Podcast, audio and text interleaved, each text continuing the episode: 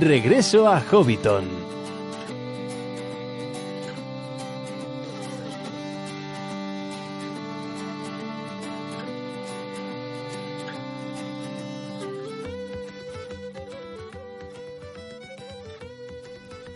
Saludos amigos hobbits y pueblos libres de la Tierra Media y bienvenidos al primer programa de Regreso a Hobbiton, el podcast de la Sociedad Tolkien Española. Pero no os quedéis en la puerta, pasad y sentaos junto al fuego. Coged un pastelillo de semillas o dos y encended vuestras pipas. Aquí todo fan de la obra de Tolkien es bien recibido, sea cual sea su grado de afición. Los sabidos estudiosos de los libros, los que prefieren los juegos de cartas, los gamers, los que se emocionaron con las adaptaciones cinematográficas, todos sois bienvenidos. En este primer programa hablaremos de la presencia de la magia en El Señor de los Anillos. También daremos nuestros primeros pasos por la lengua élfica con un profesor de lujo y después acudiremos a la sala de los cuentos donde nos narrarán en Ailunindale o cómo se formó Arda según nos describe Tolkien en el Silmarillion. Si alguna vez empezar este libro te resultó arduo, ya no tienes que preocuparte porque nosotros te lo leemos. Soy Elia Martel y esto es Regreso a Hobbiton, Poneos cómodos porque nuestra aventura por la Tierra Media comienza ahora.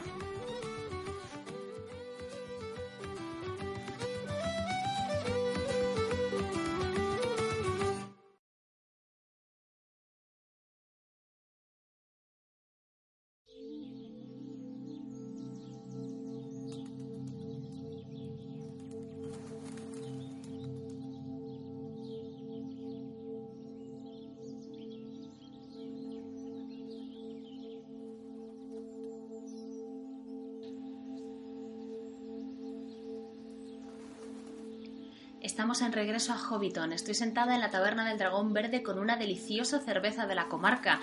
Y me propongo hablar de un tema pues muy bonito, la verdad, porque es la magia en el Señor de los Anillos. Y para acompañarme por esta travesía a través de la magia en la Tierra Media, tengo conmigo a Carlos, que es profesor titular de Filología Inglesa en la Facultad de Traducción e Interpretación de la Universidad de Granada. Así que es todo un honor tenerle aquí con nosotros.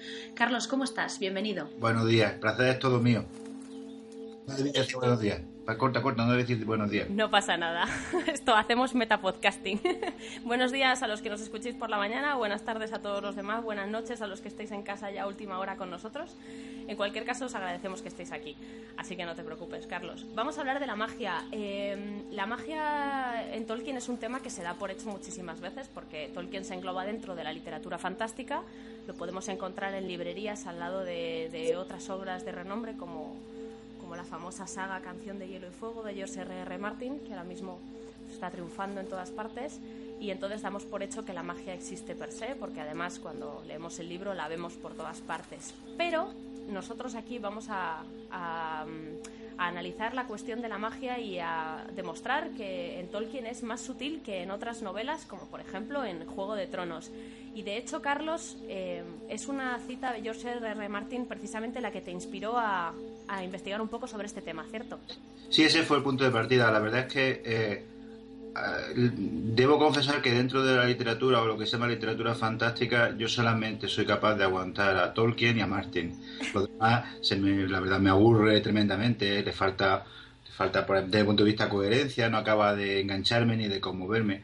Y, pero sí, sí que me gusta Martin. y leyendo sobre lo que él decía, de la manera que él había concebido su obra, etcétera. Me llamó la atención precisamente una cita que hay en su página web, eh, westeros.org, en la que él hablaba del el uso de la magia y cómo el uso de la magia en el mundo de canción de hielo y fuego se basa en el modo en que lo utilizaba Tolkien.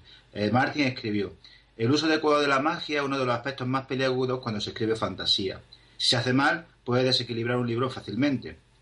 En mi caso, una de las cosas que hice fue volver al principio y releer al maestro, J.R.R. Tolkien. Prácticamente toda la alta fantasía que se escribe hoy en día tiene una fuerte influencia, una fuerte influencia de Tolkien. Al releer El Señor de los Anillos, me sorprendió enormemente que el uso que Tolkien hace de la magia fuera sutil y al mismo tiempo moderado. La Tierra Media es un mundo repleto de maravillas, de eso no hay duda alguna, pero en realidad se nos muestra poca magia en primer plano. Gandalf, por ejemplo, es un mago, pero resuelve la mayor parte de sus luchas con la espada. Este, termina Martin, me pareció un modo mucho más efectivo de proceder que poner a alguien murmurando hechizos en cada párrafo, así que traté de adoptar un método similar en Juego de Tronos.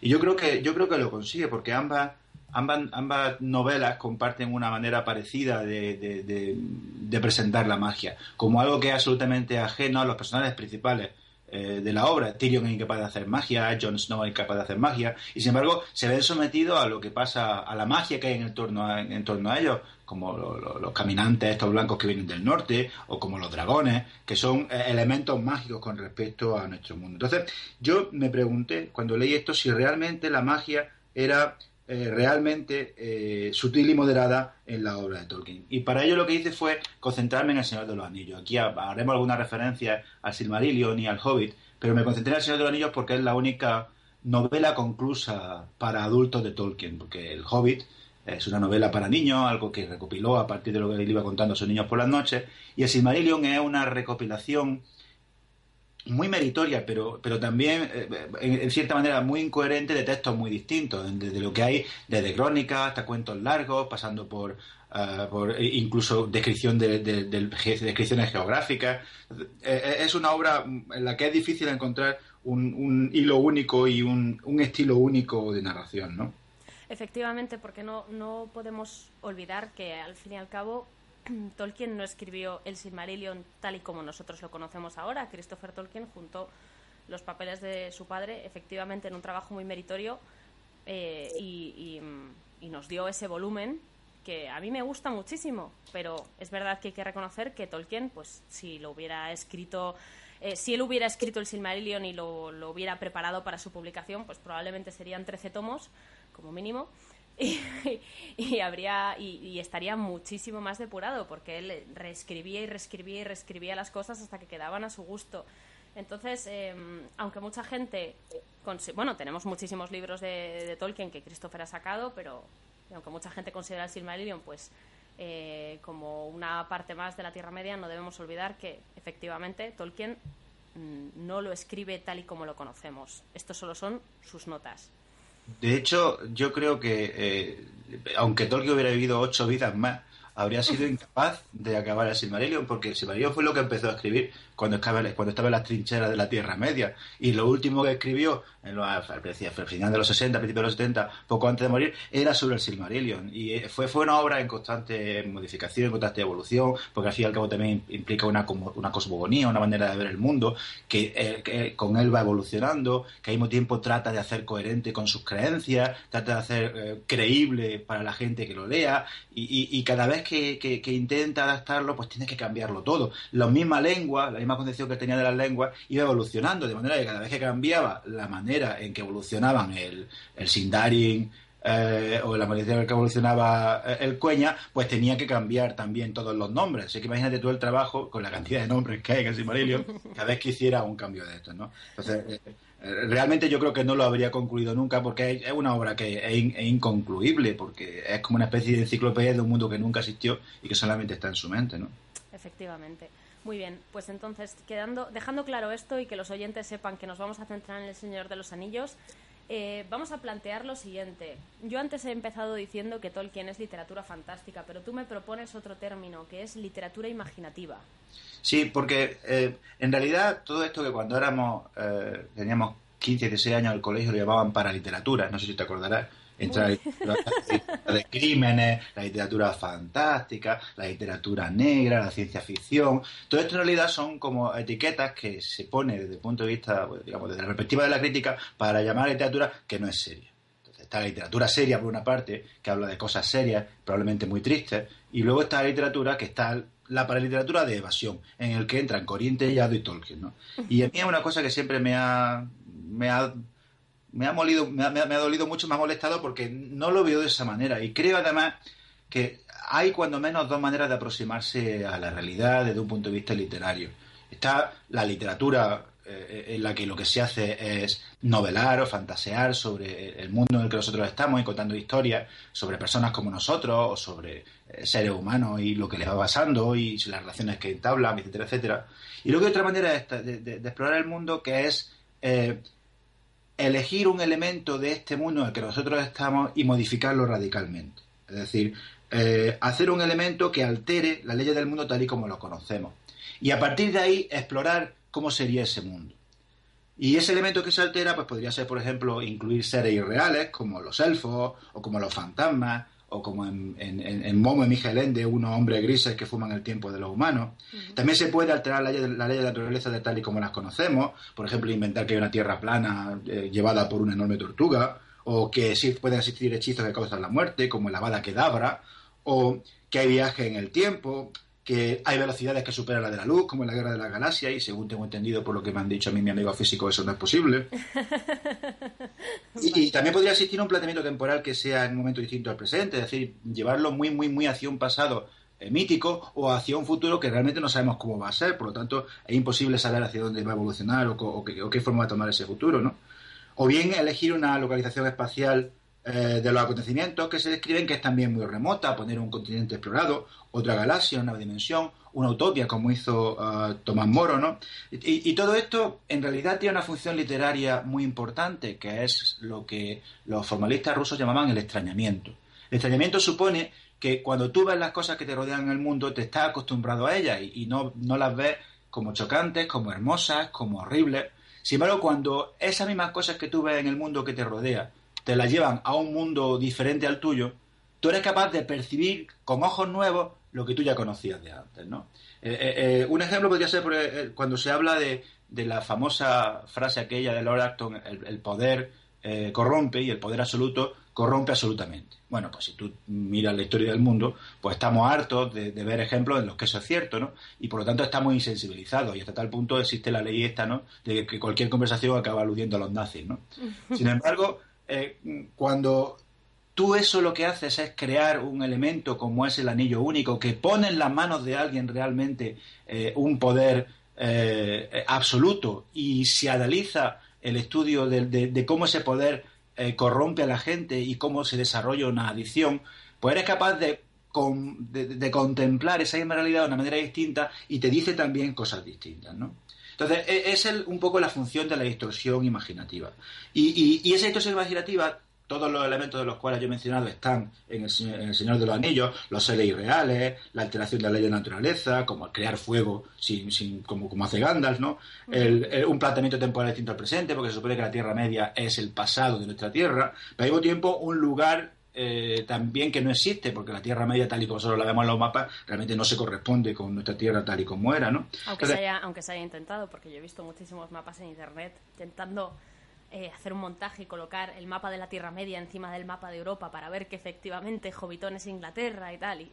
pero no pues si le das la vuelta, obviamente, como lo va moviendo, lo que está claro es que la, latitud es la latitud. Entonces, eh, si tú te vas hacia el norte, pues la parte en la que más o menos está Inglaterra, pues es donde está la comarca. Si tú vas más hacia el sur, pues la parte más o menos en la que estaba Bizancio, en la que estaba Roma, es la parte en la que está Gondor. Pero digamos que eso tiene que ver más o menos con el, el trasfondo mítico, pero por muchas vueltas que tú le des al mapa, quizás si lo recortas por aquí y por allá podrías conseguir algo, pero, pero no, no encaja porque, porque tampoco era esa la función. ¿no?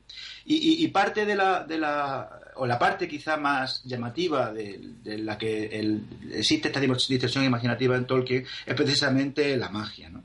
Y, pensando en magia, pues lo primero que hace uno, que para eso hice filología, es buscar en el diccionario, ¿no?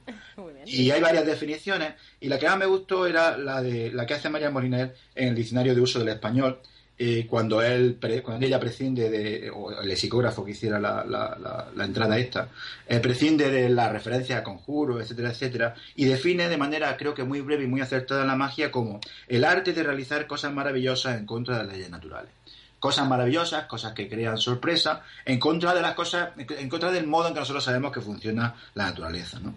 a esta definición yo añadiría un, par de parámetros más ¿no? también a modo de, curiosidad eh, filológica Magia es una palabra que eh, originalmente, desde el punto de vista etimológico, se, se asimila al concepto de, engaño, ¿no?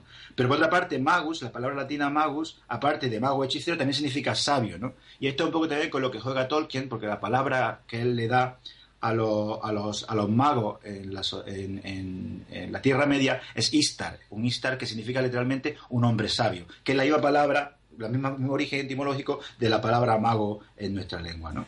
Eh, y por lo tanto la palabra, la, idea de magia está entreverada de, pues de la alteración de las leyes físicas, de engaño y también de sabiduría, ¿no? Efectivamente, porque eh, realmente muchas veces vemos en El Señor de los Anillos que cuando la gente recurre a Gandalf, no solo recurre a él porque sea capaz de, de hacer, bueno, de hacer fuegos artificiales que dejan a los hobbits pasmados, ni tampoco porque haga magia en sí misma, sino que busca su sabiduría muchas veces. O sea, eh, ves en El Señor de los Anillos que Gandalf y Saruman son importantes porque son sabios sobre todo, aparte de las otras cosas que puedan hacer. Lo que se busca ah. muchas veces es su consejo. Sí, sí, sí, porque eh, en realidad la, la, magia, bueno, ya lo veremos un poco más adelante, la, magia de los elfos, la magia no tiene mucho que ver con afectar el modo, las cosas que ocurren en el mundo, la manera de destruir el grande ejército de enemigos, sino que tiene más que ver con el conocimiento, tiene más que ver con la palabra, tiene mucho que ver también con, con los sentidos y tiene menos que ver con la alteración del mundo tal y como lo conocemos, ¿no? Y luego también hay otro significado básico de magia para, para Tolkien, aparte de esto de poder hacer conjuros, cambiar el mundo, tener espadas que brillan, que es que la, la propia idea de la literatura eh, que tenía Tolkien eh, está relacionada con ella. En el de los cuentos de hadas, Tolkien afirma que la misma fantasía puede tal vez traducirse con mucho tino por magia. Para él hay un tipo de magia, hay un tipo de encantamiento que consiste en la creación de un mundo secundario que sea accesible tanto al creador, como al, autor, como al espectador. Y que eso cree o, logre un mayor goce de los sentidos mientras ambos se hayan inmersos en él. Entonces, en cierta manera, la obra de, la, imaginativa, la obra de, Tolkien en particular, la idea que él tenía era que mediante el arte literario crear ahí una serie de, una especie de, ensalmo en el que cuando tú entres en él seas capaz de transportarte a otro mundo y, que tus sentidos sean capaces de percibir determinadas cosas de una manera distinta, con una mayor viveza, en cierta manera relacionado con lo que hemos dicho antes de la, del extrañamiento. ¿no? Por eso decimos siempre que Tolkien es, eh, es un subcreador y es un y como tú has dicho al principio, pues eh, sus novelas son coherentes, de manera que te permiten eh, mientras estás en ese mundo secundario, estar totalmente inmerso porque no hay nada que te saque de él. Sí, precisamente ese era lo que, lo que él llamaba la coherencia interna de la realidad, ¿no? Y todo esto tiene también que ver con la famosa eh, suspensión de la incredulidad. Es decir, que cuando uno se acerca a una obra de estas, tú tienes que hacer un pacto con el autor. Si no haces ese pacto, me vale que no te acerques. Y el pacto es el siguiente. Mira, yo, yo como lector me voy a creer lo que tú me cuentes. Voy a creerme que existen los elfos y voy a creerme que existen los hobbits y voy a creerme que hay dragones.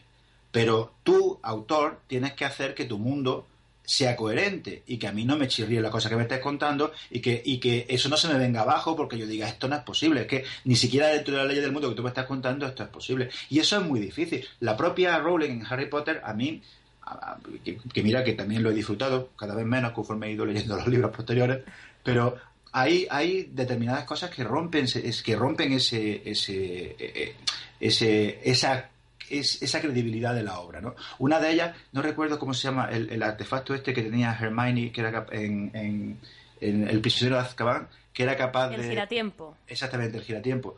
¿Por qué no lo utilizan todo el rato? No tengo ni idea. en ese mismo podían haber evitado la muerte de Sirius Black, podían haber evitado tantas cosas si hubieran dado la vuelta atrás al tiempo. cuando tú creas un artefacto tan poderoso como ese y solamente lo utilizas por una cosa relativamente secundaria en un libro y, no lo utilizas en el resto, entonces yo, mm, mm, mm, eh, ese autor está rompiendo el pacto para conmigo. Entonces, para mí eso no funciona. Eh, hay gente que, que el otro día hablaba con unos amigos que hablaba de la, de la águila. En, sí, justo estaba pensando en eso, porque mucha gente siempre dice lo de ¿por qué las águilas no les llevan desde el principio? Pero es verdad que Tolkien te da una explicación.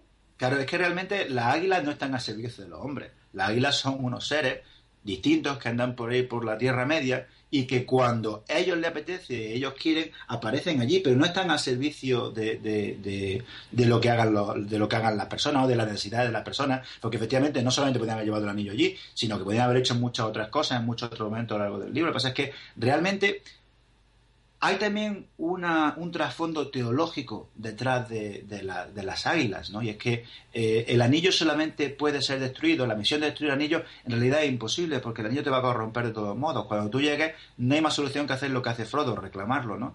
Entonces, eh, la, función un poco de la águila es de establecer, de, funcionar como el Deus ex machina, como el Dios fuera de la máquina, como la gracia que dicen los cristianos, que recompensa unas acciones eh, honorables, honrosas, unas acciones buenas. Es decir, que si los eh, si Thorin en, el Hobbit al final abandona su, su eh, deseo de oro y sale a combatir y se sacrifica, aparecen las aras para recompensarlo. Si Aragorn y, los Rohirrim y, la compañía gris parten de Minas Tirith a la lucha imposible contra Mordor para distraer el ojo de Sauron y que Frodo pueda eh, destruir el anillo, aparecen las águilas para recompensar también esa actitud valiosa, valerosa, ¿no? Y, cuando, cuando Frodo tiene que destruir el anillo, y siento que no lo haya leído, pero al final ocurre así, cuando Frodo tiene que destruir, tiene que destruir el anillo, eh, ¿por, qué, ¿por, qué, se destruye el anillo? Se destruye el anillo porque justo cuando Frodo lo reclama para sí y Sauron dice, ¡Oh, un día! Menudo tengo yo aquí liado. En ese momento Gollum le ataca por detrás, le roba el anillo y el dedo en el que estaba, en el que estaba puesto y, y Gollum es el que rebala y cae en el fuego. Si Frodo no hubiera perdonado a Gollum, como le enseñó Gandalf al principio, Gollum no habría estado más adelante, no habría aparecido ahí, el anillo no habría sido destruido y Sauron lo habría recuperado. Entonces, es como esa visión teológica de la salvación por la fe, pero también por la obra, que es muy, que es muy católica, porque Tolkien era, aparte de ser cristiano, era católico. Entonces, de toda la función de cómo funcionan las águilas, de las cosas que ocurren, aparte de una explicación dentro de la trama que tiene que ver con la propia naturaleza de las águilas como seres libres y que no están, que no están ah, ah, sometidas a los deseos de nadie, está también la, propia eh, razón filosófica que hay detrás de, la idea que tenía Tolkien de, cómo funcionaban las cosas en el mundo. ¿no? Eso es lo que yo eché de menos en Rowling. Efectivamente, sí, sí, sí. No, es que, eh, como tú dices, está perfectamente explicado. Quiero decir, eh, no, no es que Tolkien se saque de la manga las águilas, sino que hay una explicación detrás de todo esto. No es lo mismo, las águilas no están al servicio del hombre, no es lo mismo que el giratiempo, que sí, a priori está en servicio del hombre. Si se hubiera a lo mejor incluido alguna explicación sobre que solo se puede usar en determinados momentos lo que sea, entonces sí, no, entonces eh, la escritora había cumplido el pacto con el autor. De todas formas, el tema de las águilas y, todo lo que lleva aparejado detrás teológicamente es muy interesante, así que te emplazaré en otro momento para hablar del tema. de momento seguimos. Devuélveme al camino, devuélveme al camino. de momento vamos a seguir con la magia, pero ya que ya que ha surgido la cuestión del anillo único ya vamos a meternos con los anillos, ¿no? Porque la obra se llama El Señor de los Anillos. Entonces, yo creo que tenemos que empezar son, ahí. Son, la herramienta, son la herramienta básica, ¿no? Quizás lo más curioso con respecto al anillo es que para ser el anillo único y todopoderoso, la verdad es que Frodo puede hacer muy poco con él, ¿no? Lo único que puede hacer es ponérselo y hacerse invisible, y, ni siquiera a los ojos de todo el mundo puede hacerse invisible, y cuando se lo pone, de hecho, incluso ve peor, ¿no? Oye mejor, pero ve peor. Entonces, ahí detrás de todo eso hay también una, una arquitectura de la trama, de cuál es la idea que tienen los anillos, ¿no?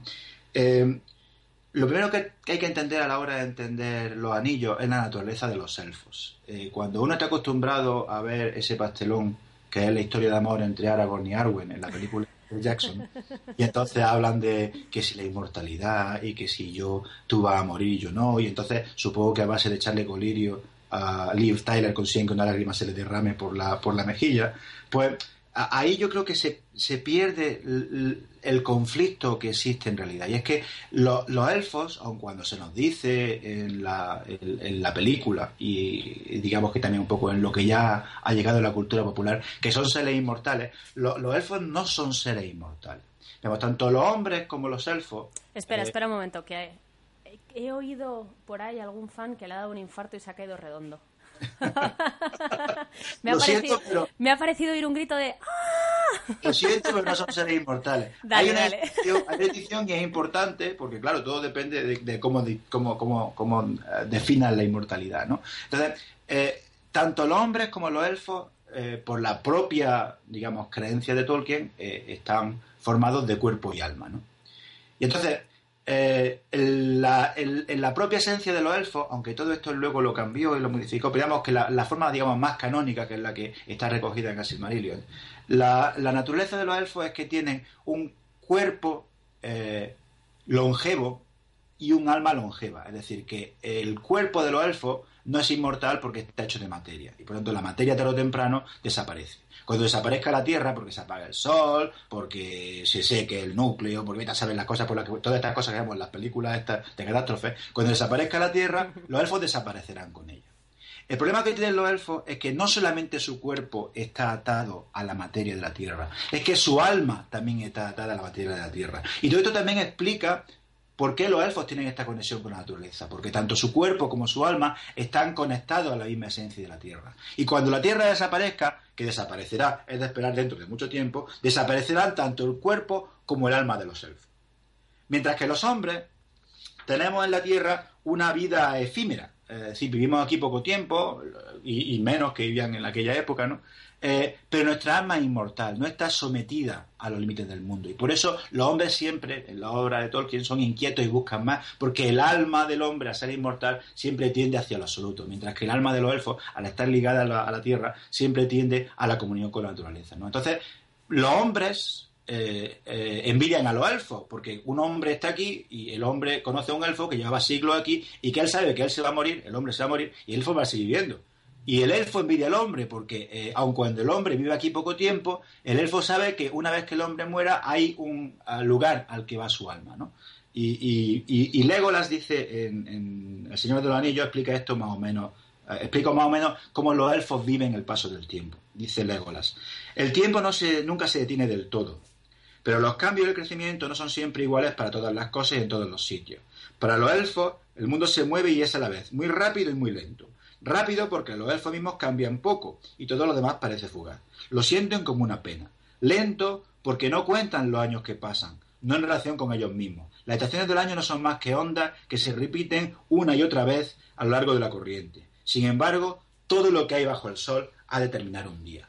Todo lo que hay bajo el sol ha de terminar un día, incluidos los elfos. Entonces, ese es el drama de los elfos. El drama de los elfos es que eh, eh, ellos saben que tarde o temprano van a desaparecer completamente de la faz de la Tierra. De hecho, además, ya El Señor del Anillo es una obra crepuscular y ellos, aparte del hecho de que ya van, digamos, disminuyendo, ¿no? De hecho, eh, por eso es por, es por eso que los elfos son tan melancólicos en esta tercera edad, que muchas veces no se comprende, pero esto es así. Sí, sí, de hecho, hay incluso la idea que había de los elfos eh, al principio del siglo eran las haditas, estas pequeñitas, que eran pequeños genios del bosque, ¿no? Entonces, la idea que tiene Tolkien es que los elfos han disminuido en poder, han disminuido en la memoria del hombre y por lo tanto se han convertido en esos seres pequeños, ¿no? Pero bueno, lo que yo también quería decir con respecto a esto es que, eh, digamos, para redondear, el drama de los elfos es ese, pero el drama de los hombres es que los hombres no tenemos certeza ninguna de que haya vida después de la muerte. Aunque Tolkien era creyente, él no tiene certeza ninguna de que vida de la muerte. Te llega un elfo y te dice, eh, tú no te preocupes, si tu alma es inmortal. Y claro, solo dices tú que vas a vivir aquí 3.000 años más. Ya, me vale a mí que tu alma sea inmortal, pero yo no sé, yo me voy a morir, yo lo que sé es que yo, mi padre murió, yo moriré y no se nadie ha vuelto de la otra parte a decirnos que vamos a, que nuestra alma es inmortal. Entonces, esa es ese, es también el drama de los hombres. Entonces, esto es lo que yo hablaba cuando hablaba de la distorsión imaginativa. Eh, mm, eh, la, mortalidad es, la, angustia de la, de la, mortalidad humana es también una, forma parte de la experiencia nuestra y quizá algo a lo que estamos más o menos acostumbrados hasta que, digamos, muere alguien a quien nosotros apreciamos y se nos, se nos menea otra vez esa cuestión a lo que se menee, ¿no? y, pero esta manera de hablar de la vida después del mundo, del cuerpo, del alma, es una manera distinta de presentar la muerte y la inmortalidad. Y la manera en que los, en que los personajes reaccionan a esto es también importante, ¿no? Como Arwen, por ejemplo, cuando muere Aragorn, a pesar de ser la línea del elfo, Arwen desespera y se va por ahí sola porque ella es incapaz de encontrar esperanza. Sin embargo, Aragorn, que es humano muere esperanzado, ¿no? Y dice que más allá de la muerte hay algo más que recuerdo, ¿no? Entonces, de este, digamos, de este drama, de este sufrimiento de los elfos que, le hace pensar que ellos tarde o temprano van a desaparecer porque todo lo que hay bajo el sol ha de terminar, ha de morir un día, de aquí nace el deseo de crear los anillos de, los anillos de poder. Resulta que al, acabar ah, la, la primera edad, los elfos se fueron a la Tierra Media, eh, muchos volvieron a Amán y los que estaban en la Tierra Media estaban allí y bueno, eh, veían cómo el mundo iba avanzando y, sentían eso, que la melancolía de la que tú hablabas, ¿no? Y aparece por allí un tal señor Anatar, el señor de los, de los dones, que no era otro que, Sauron, que todavía podía aparecer entonces una especie de Brad Pitt guapo, y, deseable. Sí, sí, además... Eh, se supone que era guapete. sí, sí, era, era capaz de, simular una, presencia agradable, lo cual hace comprender que fueran engañados elfo y elfa, ¿no? Pero bueno, eh, los elfos, este, este Sauron aparece por allí y le dice, hay que ver cómo son los, los, los, poderes de Amán, o deja aquí en la Tierra Media, que aquí todo envejece más rápido, vosotros sois conscientes de cómo te está deteriorando, y cuando veis que el mundo se deteriora, en realidad lo que estáis viendo es que vosotros mismos os deterioráis, porque vosotros mismos, cuando veis que el mundo va desapareciendo, eh, vais, es un recordatorio de que vosotros vais también a desaparecer. ¿No sería una cosa guay detener de alguna manera el envejecimiento del mundo? Y entonces los elfos dicen, bueno, eso estaría guay, ¿sí?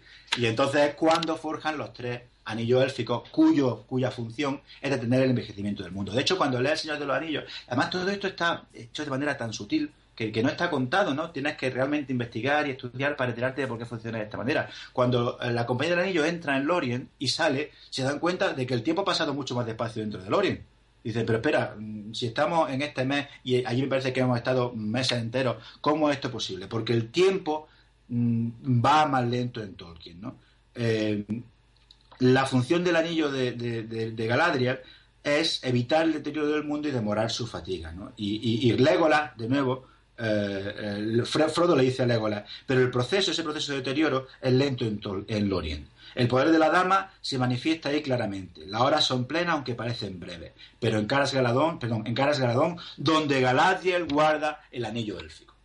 O sea, ahí está. Es el anillo el que hace que se ralentice el deterioro del mundo. ¿Qué es lo que pasa? Que lo que están haciendo aquí los elfos es ni más ni menos que rebelarse contra eh, el, el, el diseño divino. El diseño de Dios, sea por la razón que sea, es que los elfos son como tienen que ser. Y la función de los seres creados, como nosotros, es no te voy a decir aguantarnos, pero aceptar cuál es nuestro destino y, hacer lo que podamos con las horas que nos han tocado, ¿no? Que dice Gandalf en, El Señor de los Anillos. Esta rebelión contra, ah, contra los designios divinos es lo que supone la forja de los anillos y al mismo tiempo su caída. Porque esa forja de los anillos es la que le permite a su vez a Sauron crear el anillo único que a partir de él es capaz de dominar todo lo que hacen los otros anillos, ¿no? Eh, es decir, es capaz de controlar eh, lo que hacen los anillos de los hombres, los anillos de los enanos, por eso a, los hombres que también desean la inmortalidad les da los nueve anillos y la inmortalidad que les da es la de los espectros, o sea que también salen engañados en el trato, ¿no? a, los elfos les, dispara la codicia y lo hace más perdón, a los enanos les dispara la codicia y lo hace más desconfiado de lo que todavía son. Y los anillos de los elfos, aun cuando él nunca llegó a tocarlos, están ligados también al anillo. De manera que lo irónico de los anillos élficos es que eh, los anillos élficos, los anillos élficos habían creado Lorien, eh, han creado también Rivendell, porque allí hay otro anillo escondido, eh, y esos anillos élficos han creado esos lugares, esas burbujas en las que la, el tiro del mundo va más lento, ¿no? Pero cuando se ha destruido el anillo único, los poderes, los anillos de los elfos perderán todo su poder. De manera que, en el pecado tienen la penitencia. Claro. Y realmente, eh, fíjate que engañados estamos eh, cuando, cuando lees la novela sin bucear demasiado, tú no te percatas de esto y de hecho parece que los anillos de los elfos son los únicos que están al margen de todo esto y que son puros y que son... Eh, quiero decir, los hombres caen, los enanos caen y esos anillos se pierden y los elfos pues continúan teniendo dos... bueno, los anillos de los elfos permanecen y parece que es que esos son los buenos, pero realmente es, es, es mm, otro medio de corrupción más. Quiero decir, no están libres de pecado tampoco. No, en absoluto, en absoluto. Y la propia Galadriel es consciente de ello. creo que no tengo por aquí la cita, pero eh, Galadriel es consciente de, que los adillos son fruto de la caída y por eso cuando Frodo va a, verla y Frodo le, ofrece su anillo único, él le dice, no lo quiero, no me tientes. Dice, y ella sabe que al ayudar a Frodo, al mandar a Frodo al, anillo del, al monte del destino, está afirmando su, la propia sentencia de muerte de Lorien. Mm. Y, por eso dice, eh, creo que dice, disminuiré y me iré al oeste. Entonces ella sabe que al, al, al, enviar a Frodo a la misión, lo que está haciendo es también afirmar el final de, de, los elfos en la Tierra Media. Muchas veces se dice, y aunque esto también sea un poco digresión, creo que es importante, muchas veces se dice que El Señor de los Anillos es una obra ah, épica, ¿no? Pero El Señor de los Anillos no es solamente épica, El Señor de los Anillos es también eh, lírica, o sea que también hay mucho de descripción del mundo y también es una obra crepuscular, también es una obra llena de nostalgia. Entonces tiene, esa, tiene todos esos elementos, tiene la épica, tiene la nostalgia, tiene también la lírica. ¿no?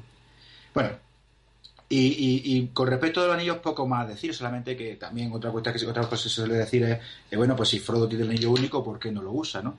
Eh, y cuando, cuando Frodo le dice, se lo dice a Galadriel, eh, y, le pregunta por qué él no puede ver los otros anillos y conocer los pensamientos de los poseedores, porque él tiene el anillo único, Galadriel le dice, no lo has intentado. Desde que tienes el anillo solo te has puesto, te lo has puesto tres veces. No lo intentes, te destruiría. ¿No te dijo Gandalf que los anillos dan poder de acuerdo con las condiciones de cada poseedor? Antes de que puedas utilizar ese poder, tendrás que ser mucho más fuerte y entrenar tu voluntad en el dominio de los otros. Y aún así, como portador del anillo y como alguien que se lo ha puesto en el dedo y ha visto lo que está oculto, tus ojos han llegado a ser penetrantes. Has leído en mis pensamientos más claramente que muchos que se titulan sabios. Viste el ojo de aquel, eh, el ojo de aquel que tiene los siete y los nueve, y no reconociste el anillo que llevo en el dedo ahí propio Tolkien, digamos que, eh, como se adelanta a las críticas, ¿no? Pues si Frodo lleva el anillo único, ¿por qué no lo utiliza? Pues no lo utiliza por esta explicación que da Galadriel. Y todo esto abunda en la coherencia del funcionamiento de la magia, incluso de los, seres, digamos, de, los, de los objetos que dan ah, el nombre de toda la obra, de la magia dentro de la obra de Tolkien. Hasta qué punto él se esforzó por hacerla coherente y, que no descarrilar la narración, ¿no? que en un momento dijera, bueno, pues si hace esto, ¿por qué no puede hacer esta otra cosa? ¿no? Efectivamente, coherencia. Muy bien, pues entonces, ya que hemos eh, hablado de los anillos, y si no tienes nada más que decir al respecto de esto, eh, vamos a pasar a la naturaleza de la, magia, de, la magia del Señor de los Anillos y vamos a hablar de los tipos de, de qué tipo de magia se puede encontrar en, en estas tres novelas. Bueno, en esta novela, porque en realidad era una sola. pues eso creo que de las cosas que me llamó la atención cuando, cuando leí la obra buscando exclusivamente, o repasé la obra buscando exclusivamente referencia a la magia, ¿no? Eh, una de las cosas que me llamó la atención es que en la Tierra Media, la magia allí no es ni unitaria ni homogénea. Es decir, que no hay solamente un tipo de magia, no hay solamente una manera en la que funcione, no todo el mundo tiene el mismo tipo de magia, no hay una magia de los elementos, eh, que, lo explique todo, sino que la magia es heterogénea y poliédrica, es decir, que, funciona de manera distinta y según como la ve un aspecto diferente y puede o puede no ser magia. ¿no? De hecho, el propio concepto de magia no está nada claro. Eh, y, eso ocurre varias veces en, en, Lorien. ¿no? Eh, Galadriel le dice a Sam, porque Sam dice, quiero ver algo de magia élfica que para eso salió de viaje. Y entonces, ya que he salido de mi pueblo y estoy durmiendo mal en el campo, yo quiero ver algo, hombre. Que tenga algo que contar cuando vuelva a la taberna, ¿no? dice, bueno, y dice, y entonces Galadriel se lleva, se lo lleva y le dice, le, le muestra el espejo, lo llena de agua y dice, pues esto es lo que tu gente llama magia aunque no entiendo claramente qué quieren decir, y parece que usaron la misma palabra para hablar de los engaños del enemigo.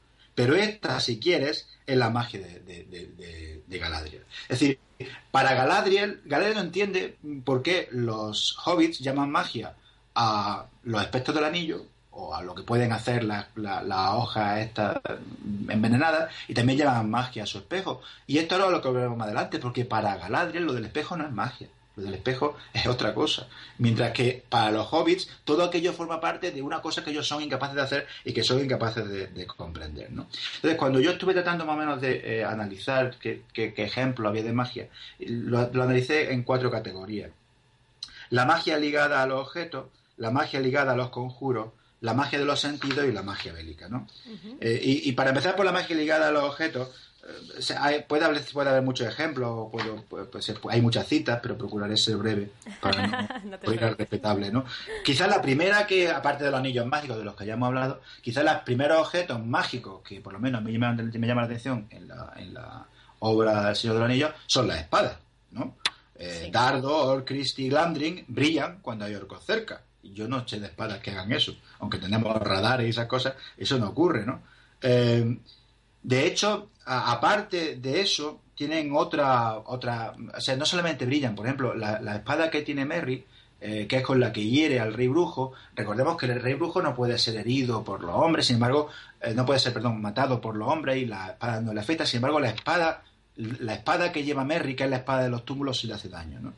Y, se dice en, El Señor de los Anillos, hubiera querido conocer al artífice que la forjara en otros tiempos en el Reino del Norte cuando los Dúnedain eran jóvenes, jóvenes, y tenía como principal enemigo al terrible reino de Angmar y su rey hechicero. Ninguna otra hoja, ni aún esgrimida por manos mucho más poderosas, habría podido infligir una herida más cruel, hundirse de ese modo en la carne venida de la muerte, romper el hechizo que ataba los tendones invisibles a la voluntad del espectro. Es decir, hay magia en el rey brujo y hay magia en la espada es capaz de herirlo. ¿no? Con Anduril pasa algo parecido. ¿no? Eh, cuando forjan Anduril la describen, ¿no? dice, fue forjada de nuevo por herreros élficos, que grabaron sobre la hoja el dibujo de siete estrellas, entre la luna creciente y el sol radiante, y alrededor trazaron muchas runas. Pues Aragorn, hijo de Arathorn, iba a la guerra en las fronteras de Mordor. Muy brillante pareció la espada cuando estuvo otra vez completa. Era roja a la luz del sol y fría a la luz de la luna y tenía un borde duro y afilado. Y Aragorn le dio un nuevo, nuevo nombre y la llamó Anduril, la llama del oeste. Pero al parecer la, la, las runas que llevaba no eran por adorno, vamos a las runas que quedan bonitas, que eso siempre mm, queda muy, muy señorial cuando le ponemos runas a la espada. Tenía, al parecer, algún poder, ¿no? Y, y, cuando lo utiliza se nota, ¿no? Cuando combaten el Aimo de Hell, se dice, atacando de costado se precipitaron sobre los salvajes. Anduril subía y bajaba resplandeciendo con un fuego blanco. Un fuego, mm, cuando dice resplandeciendo no quiere decir reflejando, sino brillando con un fuego propio blanco, ¿no? Sí, que no es, una, perdón, no es una descripción poética que dice, pues eh, voy a contar que Aragorn estaba luchando, sino que lo dice con toda la intención. La espada se llama la llama del oeste y resplandece con fuego blanco. Entonces no hay, uh, no hay posibilidad de pensar que es metafórico, sino que es real. Y en la cámara de Mazarbul, de nuevo, Mm, cuando, cuando son atacados por orcos dentro de Moria, eh, de nuevo Gandalf utiliza, perdón, eh, Aragorn dice la espada y dice, aún estaba el orco dejando caer el, asta y sacando la cimitarra, este es el orco que, hiere a Frodo en, Moria, cuando Anturin le cayó sobre el yelmo. Hubo un estallido como una llama y el yelmo se abrió en dos. El orco cayó, la cabeza hendida. O sea que es una espada que al chocar estalla y crea fuego y es la que parte el yelmo. O sea que eso no, es una espada eh, cualquiera, ¿no? Eh, algo ocurre también con la, con la, con la, con la vaina que le da, las vainas que le dan Galadriel a, a Aragorn para ella, ¿no? Y cuando la utiliza, dice, la vaina élfica centelleó y la hoja brillante de Andúril resplandeció con una llama súbita. Andúril siempre está ah, relacionada con llamas, ¿no? De todas formas, cuando se habla de que la magia es sutil y coherente, y tú me dices, eh, no es que la espada brille, Tolkien siempre juega con ambas cosas, porque no dice la espada ardía, sino brilló, uh, resplandeció con una llama súbita. Entonces, te deja el hecho de que, bueno, a lo mejor era fuego, a lo mejor era la luz jugando con la hoja, ¿no? No, no, no, no, es una espada que arde como la de... La de Toro Semir, sí, como las de, Yo estaba pensando en las de Canción de Hielo y Fuego. No una espada que arde literalmente, es una espada que, que tú la ves como que brilla de manera extraña y a lo mejor da un hachazo y, las chispas, a lo mejor son las chispas del golpe, pero a lo mejor es que es particularmente fuerte. Entonces, a eso es lo que se habla, a eso es lo que se refiere cuando decimos que la magia en Tolkien era, era sutil. Todo lo que da eh, Galadriel a, los, a, los, a, la comedia del anillo es, es, mágico. El arco del Legolas, que permite derribar a la gula al lado en mitad de la noche, y, luego le dan los mantos. ¿no? Y, cuando le dan los mantos, Pippin, que era otro que también cada vez que abría subía el pan, preguntó si era mágico. Y el jefe de los elfos, le, cuando dice, aquí tienes esta manta, dice, ¡ay, qué bien, mágico! Bien. Entonces el jefe de los elfos le dijo, no sé a qué te refieres cuando utilizan la palabra mágica. Una vez más, los elfos no entienden por qué llaman los hobbits mágicos a las cosas que ellos hacen. Son vestiduras hermosas y la tela es buena, pues ha sido tejida en este país. Son, por cierto, ropa élfica, si eso quiere decir. Hoja y rama, agua y piedra. Tienen el color y la belleza de todas esas cosas que amamos a la luz del crepúsculo en, Tori, en Lorin. Pues todo lo que hacemos ponemos el pensamiento de todo lo que amamos.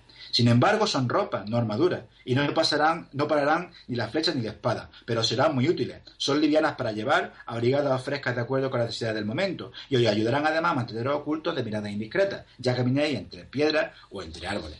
Coño, eso es magia. Es decir, tú tienes una manta, que tú tienes una, una capa, que si está en la hierba te tapa, si está en la piedra te oculta, si está entre los árboles en la madera también te oculta. No, perdone, esto a nosotros, esto en la comarca lo llamamos magia porque no tiene un solo color, sino que es para adaptarse. Esta es de las cosas que, yo creo que, que, Peter Jackson hace bien en la película. No sé si te acuerdas cuando, cuando se ocultan de los, de los orcos, eh, se tapan con las mantas, ¿no? Entonces, en el momento en el que se destapan, eh, parece que hay una roca, ellos salen y las mantas recuperan un poco su, su forma eh, las capas recuperan un, un poco su, su, forma de tela, ¿no? Y, y, está bien hecho porque juega un poco con la idea de que esto es mágico, pero eh, pero realmente podría ser que es que la capa es tan buena que parece piedra, ¿sabes lo que te quiero decir? Es más, de hecho hay un plano que está muy bien hecho que se ve, no sé si sale solo en la versión extendida, pero se ve cómo ven ellos desde dentro acercarse a uno de los Haladrim y se ve que lo que está delante de la cámara es tela, o sea, tú ves perfectamente la fibra. Con lo cual, si el Haladrim se hubiera intentado sentar, se habría caído encima de Frodo, porque no es que se haya convertido en una roca, sino que parece una roca. Eh, eh, es, es, verdad que eso de las capas élficas es uno de los ejemplos más buenos de magia sutil, y me parece que en la película está muy bien llevado. Pero al final, al fin y al cabo, em, también se entiende la parte de los elfos, porque es como si yo me compro una camiseta térmica en Decathlon y me voy a la Edad Media con mi camiseta térmica, ¿no? Y yo enseño el tejido, me voy a la corte de, de quien sea, del rey Arturo o de Enrique VIII y le enseño el tejido de la camiseta térmica y dirá, pero ¿qué es esto? Esto es magia. Esto te tapa del frío siendo fino, esto es magia. Si tú te llevas unas zapatillas con velcro, te queman por bruja. Claro. porque no, son capaces de entender cómo esas dos telas se quedan pegadas. Porque, claro, todo esto de la. ¿Cómo se llama? La micro la, manipulación. Exactamente. Todo eso, para ellos son incapaces de entender eh, cómo funciona, ¿no? Y como decimos, todo lo que regalan es mágica. La tierra, que le da a Sam, a Galadriel también es mágica. Eh, el frasco que le da a Frodo es, también mágico. La magia de Nenia, que es el anillo que tiene Galadriel, siempre está recogida, siempre está ligada al agua. Por eso el espejo lo hace con agua, por eso el, frasco recoge la luz de Arendil en el agua, mientras que el anillo Naria, que es el que tiene eh, eh, Gandalf está más bien ligado al fuego, que es la razón, la, la, ligazón tan fuerte que tiene Gandalf con el fuego, el hecho de que pueda hacer fuego eh, señalando con la, con la vara, el hecho de que los fuegos artificiales también sean suyos, ahí hay una conexión interesante. ¿no? Pues eh, también se ha hablado mucho con respecto a, las varas de los, de los magos, ¿no? Hasta qué punto el poder de los magos estaban ligadas a, a las varas, si él era vago porque tenía una vara, o si la vara solamente lo, le servía para andar, ¿no? Parece ser que, hay algo más en la vara que ser un mero símbolo, ¿no? Por lo menos por lo que yo he estado viendo. Eh, en Moria la, la, vara, la vara brilla y en Medusel Gandalf se niega a desprenderse de la vara. Es decir, si realmente no le servía de nada, ¿por qué no la deja en la puerta? Cuando le piden que cuando le piden que la abandona, pues sería porque le hacía falta para algo, ¿no? O sea que parece que hay ah, algún tipo de, de magia en ella, ¿no? Y, cuando intenta abrir la puerta de Moria, apoya la, vara contra ella y luego la golpea, a ver si de esa manera la vara da, da resultado, ¿no? Y cuando muere y hablan de él, dice, la vara se le quebró en la piedra y su sabiduría murió en Hasatun. Es decir, la propia muerte de Gandalf metafóricamente se refieren a ella con que la vara se le quebró. ¿no? Eh, y, parece ser que los magos y las varas están ligados, porque Saruman acusa a Gandalf de codiciar las, vagas de, las varas de los cinco magos. ¿Para qué quieres tú las varas de los cinco magos si solamente son objetos que sirven para ayudar a andar? Debe ser porque tienen algo. Eh, que, que, la hace especiales, ¿no? Y de hecho, cuando, cuando Gandalf expulsa a Saruman del, del Concilio Blanco y de la Orden de los Magos, le quiebra la vara con lo cual queda también él automáticamente expulsado de esto, ¿no? Pero aun cuando parece ser que los magos tienen una relación muy estrecha con la vara, parece ser que yo creo que su fuerza o digamos su, magia no se agota con ella, ¿no? Y es que Gandalf, por ejemplo, derrota al Balrog después de haberse roto la vara, sin ir más lejos. Eh, y cuando, va, Saruman pierde la, vara, eh, Gandalf eh, sabe que mm, sigue siendo poderoso, le dice a Bárbol, pero creo que a esta víbora aún le queda un diente, tiene el veneno de la voz, y sospecho que te persuadió, aun a ti, Bárbol, pues conocía tu lado flaco. Es decir, que son a un tiempo símbolo de esos estatus, pero también son una especie de canalizadores que les permiten, digamos, llevar la magia al mundo que les rodea, ¿no? Se puede pensar en otros muchos objetos, las palantiri, la cota de, Frodo, pero bueno, que más o menos esto es lo que yo quería decir con respecto a esa primera clase que son la magia ligada a objetos. Muy bien. Luego, está la magia ligada a conjuro y encantamiento. Que eso, es, eso, eso, es sorprendente, porque no parece a priori, cuando piensas en el Señor de los Anillos, no se te ocurre pensar en encantamientos y conjuros, pero hay. Sí, de hecho, yo cuando lo leí no esperaba encontrar mucho, sin embargo he encontrado más de los que yo pensaba y he encontrado varias referencias que, que, me sorprendieron, ¿no? Eh, de hecho, hay, varios ejemplos. Los, primeros están en el primer libro, están relacionados con los tumularios y con Tom Bombadil, ¿no? Eh, cuando cae en el interior del túmulo eh, y despierta dentro a Frodo, se dice, había caído en la gara de un tumulario y sin duda ya estaba sometido a los terribles encantamientos de los tumularios de que hablaban las leyendas. O sea que aquí hay encantamientos. Incluso se oye un encantamiento, una voz que canturrea al fondo mientras Frodo está dentro del túmulo. Y dice, que se te enfríen las manos, el corazón y los huesos, que se te enfríe el sueño bajo la piedra, que no despiertes nunca en el lecho de piedra, hasta que el sol se apague y la luna muera. En el oscuro viento mirarán las estrellas, y que en el oro todavía descanse hasta que el Señor Oscuro alce la mano sobre el océano muerto y la tierra reseca. Estos son conjuros. O sea, esos son es un, conjuro con el cual está atándolo y está durmiéndolo y está llevando a un eh, estado próximo a la muerte hasta que finalmente los lo, mata, ¿no? El propio Tom, Bombadil también tiene eh, conjuros o encantamientos que aunque son un poco infantiles y un poco naif, son mm, realmente eficaces, ¿no? Cuando eh, creo que es, quién es Merry el que está atrapado en, el hombre sauce, pues sí, Merry. Cuando Merry está atrapado en el hombre sauce, eh, llega Tom dice, hombre, el hombre sauce, nada peor, ¿eh? Esto tiene fácil arreglo. Conozco la cancioneta que le hace falta. Es decir, que para que el, el, hombre sauce suelte a Merry, no basta con decirle, hola, soy Tom Bombadil, suéltalo, sino que hay que conocer la canción correcta. Esto es un encantamiento, ¿no? Y se dice, Tom se acercó, acercó la boca a la hendidura y se puso a cantar en voz baja. Los dos hobbits no alcanzaban a oír las palabras, pero la reanimación de Merry fue evidente. Las piernas patearon en el aire. Tom se apartó de un salto y arrancando una rama que colgaba a un costado, azotó el flanco del sauce. Déjalo salir, hombre sauce. ¿Qué pretendes? No tendrías que estar despierto. Come tierra, cava hondo, bebe agua, duerme. Bombadil habla. Come tierra, cava hondo, bebe agua, duerme. Ahí tienes también un encantamiento, ¿no? pero, pero claro, un encantamiento que es, eh, pues eso, sutil, es una cancioncilla, es un poema, es algo más lírico, no es en plan, pues eso, una palabra rara dicha de una manera extraña que entonces sale un fuego y el hombre sauce se abre.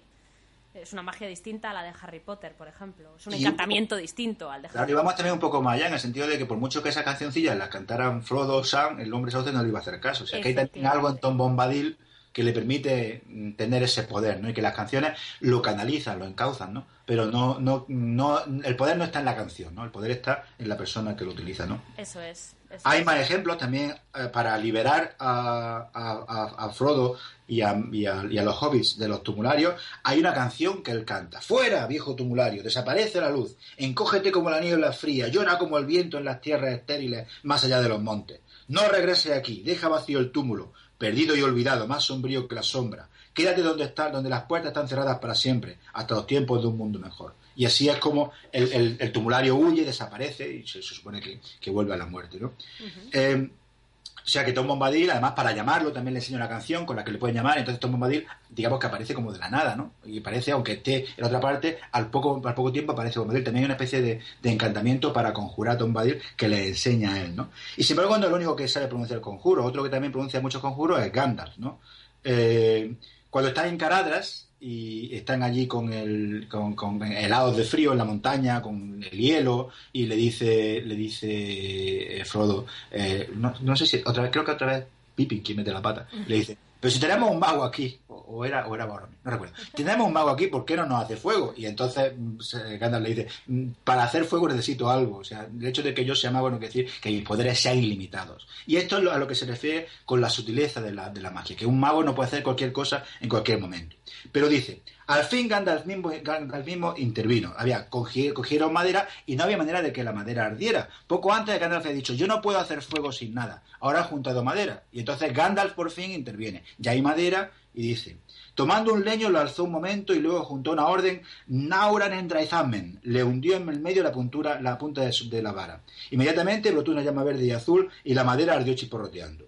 Si alguien ha estado mirándonos, entonces yo al menos me he revelado a él, dijo. Escrito Gandalf está aquí en unos caracteres que cualquiera podría leer, desde Rivendell hasta la boca del Anduin. Y esto es lo que se refiere cuando, yo, cuando se habla del uso moderado de la magia. No mire usted, estamos en Caradra, en la madera está mojada, yo soy un espía, y hay un señor que coge eh, un trozo de madera, dice unas palabras en élfico, yo no soy experto, pues puede que probablemente sea cueña, pero bueno, dice unas palabras en élfico y el, lecho, y el leño es Charde, ese es Gandalf. No hay ninguna otra persona en la Tierra Media que pueda hacer lo que hace Gandalf. Por lo tanto, la magia es muy moderada. Solamente Gandalf tiene este poder y esta conexión con el fuego, ¿no? Eh, luego también lo utiliza más, más adelante, ¿no? Eh, cuando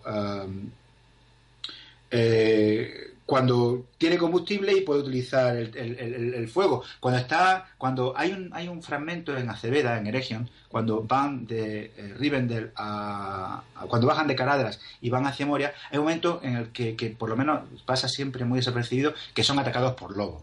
Y, y, la compañía está a punto de perecer porque son atacados por lobos. Es un eco también del Hobbit, ¿no? Entonces, en ese momento, Gandalf, cuando ya los están los, los lobos están acercándose, Gandalf toma la sartén por el mango y dice, bueno, voy a tener que hacer uso de mi fuerza, ¿no? Y, dice Tolkien, a la luz oscilante del fuego apareció que Gandalf crecía de súbito, una gran forma amenazadora que se elevaba como el, monumento de piedra de algún rey antiguo en la cima de una colina.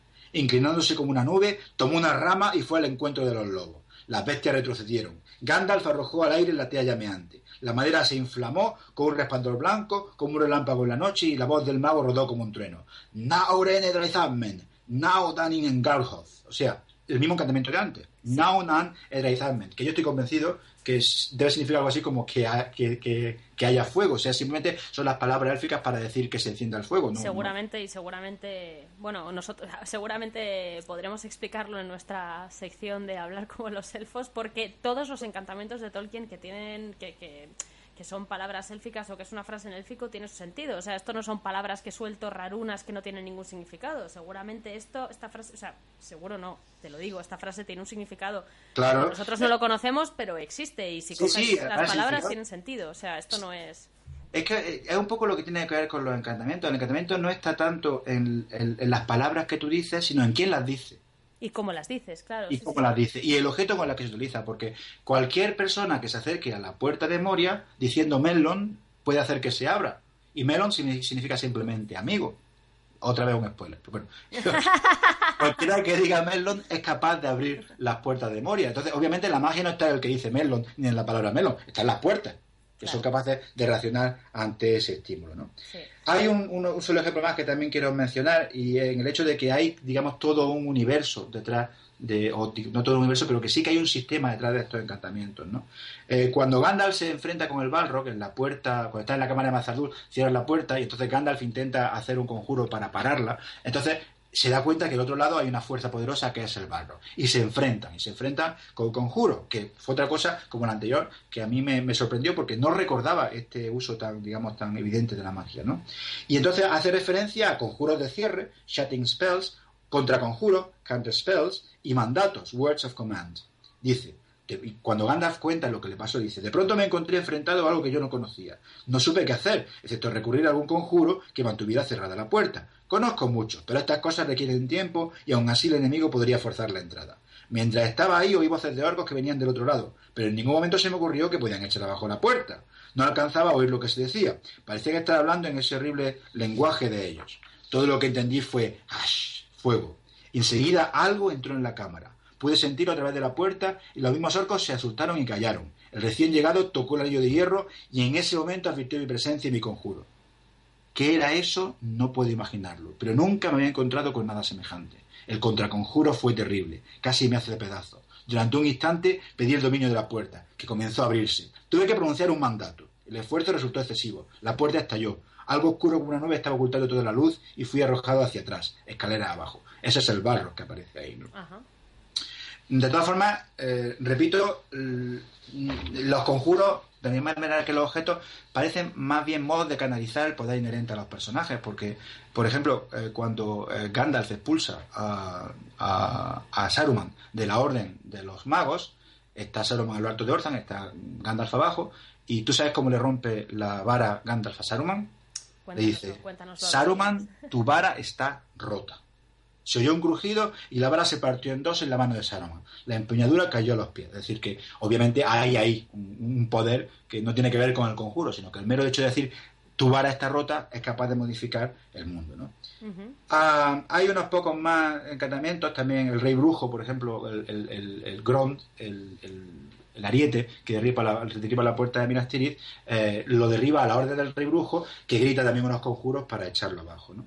Y el último encantamiento referido al lenguaje, que yo creo que es el más interesante y el más importante, es el que tiene que ver con las canciones élficas. Las canciones élficas, la, música de los elfos, que es capaz de generar imágenes en la mente. Y este está relacionado con mm, el concepto que tenía magia cuando hablamos al principio de los cuentos de hadas, como la capacidad de crear un mundo al que tú puedes huir, ¿no?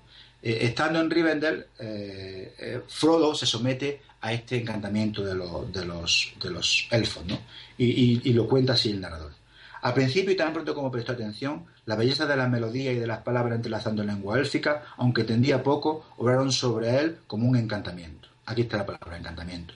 Le pareció que las palabras tomaban forma, y visiones de tierras lejanas y objetos brillantes que nunca había visto, hasta entonces se vieron ante él y la sala de la chimenea se transformó en una niebla dorada sobre mares de espuma que suspiraban en las márgenes del mundo.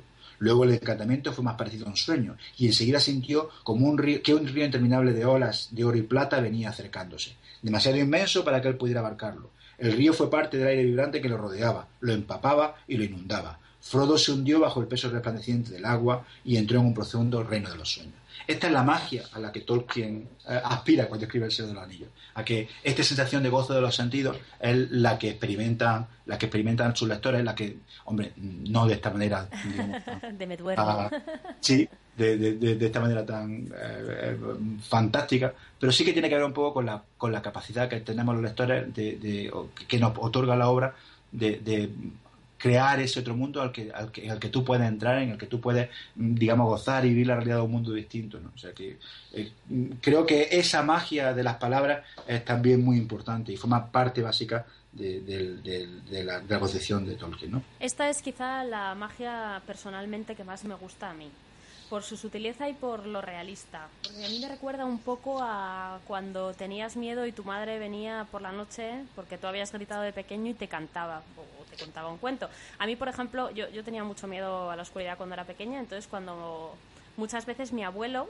se sentaba conmigo en la cama mientras yo me dormía y me cantaba una canción que se iba inventando sobre la marcha. Entonces el efecto de la voz tranquilizadora de mi abuelo y de lo que me iba contando hacía que yo me sumiera en un sueño dulce y tranquilo. Y eso puede ser magia. ¿O no? Eso es la magia, eso es fantasía. Eso, es cuando fantasía significa magia. Eso es lo que se efecto que cuando dice fantasía es otra palabra para magia y magia es otra palabra para fantasía. Es la razón por la que yo siempre, cuando era pequeño, tenía a mi abuela y decía, cuéntame el cuento del castillo de Irá y no volverá. Siempre nos contaba el cuento ese. Y efectivamente, porque, porque me encantaba escuchar aquella historia y, y, y sentir transportado a ese mundo. Sí, sí. Sí, sí. Pues sí, esta es quizá la magia que más me gusta. Muy bien, estupendo, pero tenemos más magia. Sí, la no, magia. tenemos solo esto, tenemos más magia. Sí, sí. La magia de los sentidos, que es la, siguiente. Y, y, bueno, este es uno de los tipos tradicionales de la magia, el hecho de poder ofuscar los sentidos de los demás o poder afectar la manera en la que los demás son capaces de percibir eh, las cosas, ¿no? Y, eh, el aspecto es la manera por la que eh, Lucien puede cambiar de forma en el Silmarillion, es la razón por la que Sauron puede aparecer como un ser hermoso y sabio, pero luego pierde eh, esa, capacidad, ¿no? Está claro que la idea de que hay encantamientos que pueden hacernos ver algo falso está arraigado en la Tierra Media. Los Rohirrim, que son unos señores muy valientes, pero un poco supersticiosos, un poco, básicos, vamos a decir. Sí, sí, sí. vienen, vienen sin mucho extra. Cuando llegan a Medusel, uno de los guardias le dice a Aragorn, Nunca hemos visto unos jinetes tan extraños, ni ningún caballo tan arrogante como ese que traéis. Es uno de los mearas, si los ojos no nos engañan por algún encantamiento. Decidme, ¿no seréis un mago, algún espía de Saruman o alguna fabricación ilusoria? Hablad rápido. O sea que dentro del mundo de los, de los Rohirrim existía la posibilidad de que les pudieran engañar eh, un poco con conjuros. También eh, recordando un, poco el Quijote, ¿no? Como también eh, todo lo que le pasaba al Quijote cuando se da cuenta que las cosas en el mundo no, no, coincidían con las cosas que había imaginado, era porque era fruto, era objeto del encantamiento de algún hechicero que lo tenía encantado. ¿no?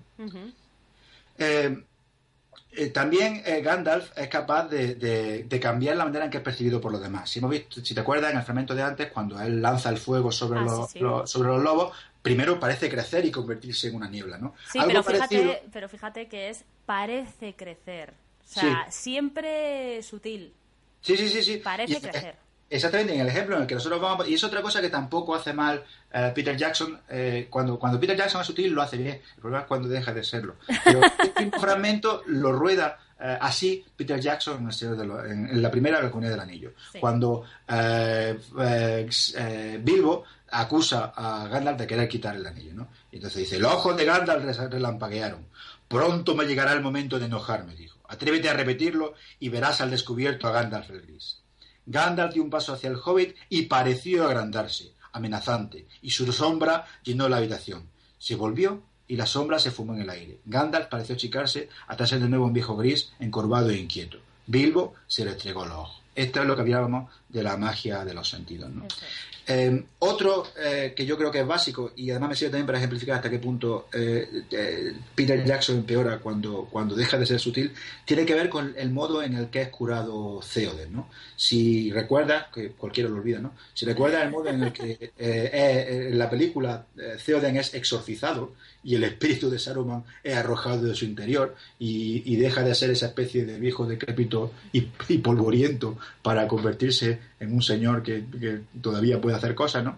Eh, todo eso de lanzarse contra él le da un pedazo de le da con la vara en la cara Tolkien eh, perdón eh, Gandalf en la película a, a Theoden. Todo eso en el libro funciona de otra manera. Y todo está hecho de manera repito muy sutil muy moderada y jugando solamente con la luz. Y jugando solamente con la naturaleza. Y, y, las cosas que pasan tal y como las describe Tolkien en Medusel podrían ser o bien el efecto del poder de Gandalf o bien, digamos, la naturaleza que en ese momento se conjura para que pasen esas cosas. Es un fragmento un poco largo, pero quiero leerlo. Vale. Porque me parece un ejemplo de cómo funciona eh, la magia eh, en ese sentido de sutil y moderada, opuesta a cómo ocurre en la película. Si te cansas en algún momento, avísame y te relevo con las lecturas porque te tengo aquí esclavizado. no, no hay problema. Hombre, yo creo que los oyentes eh, agradecerán tu voz más que la mía. Así que, te tomo la palabra, léelo tú. Muy bien. Levantó la vara. Levantó la vara. Un trueno rugió a lo lejos. El sol desapareció de las ventanas del este. La sala se ensombreció como si de pronto, eh, perdón, como si de pronto fuera de noche.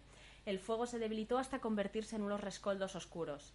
Solo Gandalf era visible, de pie, alto y blanco ante el hogar ennegrecido. Oyeron en la oscuridad la voz sibilante de, la de lengua de serpiente. No os aconsejé, señor, que no le dejarais entrar con la vara. El imbécil de Jama nos ha traicionado. Hubo un relámpago como si un rayo hubiera partido en dos el techo. Luego todo quedó en silencio. Lengua de serpiente cayó al suelo de bruces. ¿Me escucharéis ahora, Theoden hijo de Zengel? dijo Gandalf. ¿Pedís ayuda? Levantó la vara y la apuntó hacia una ventana alta. Allí la oscuridad pareció aclararse y pudo verse por la abertura, alto y lejano, un brillante pedazo de cielo.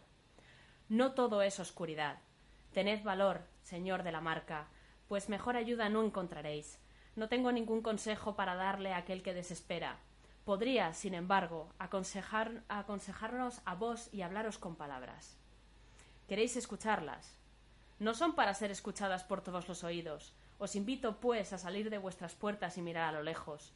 Demasiado tiempo habéis permanecido entre las sombras, prestando oídos a historias aviesas e instigaciones tortuosas. Las eh, ¿Sigo o es hasta aquí?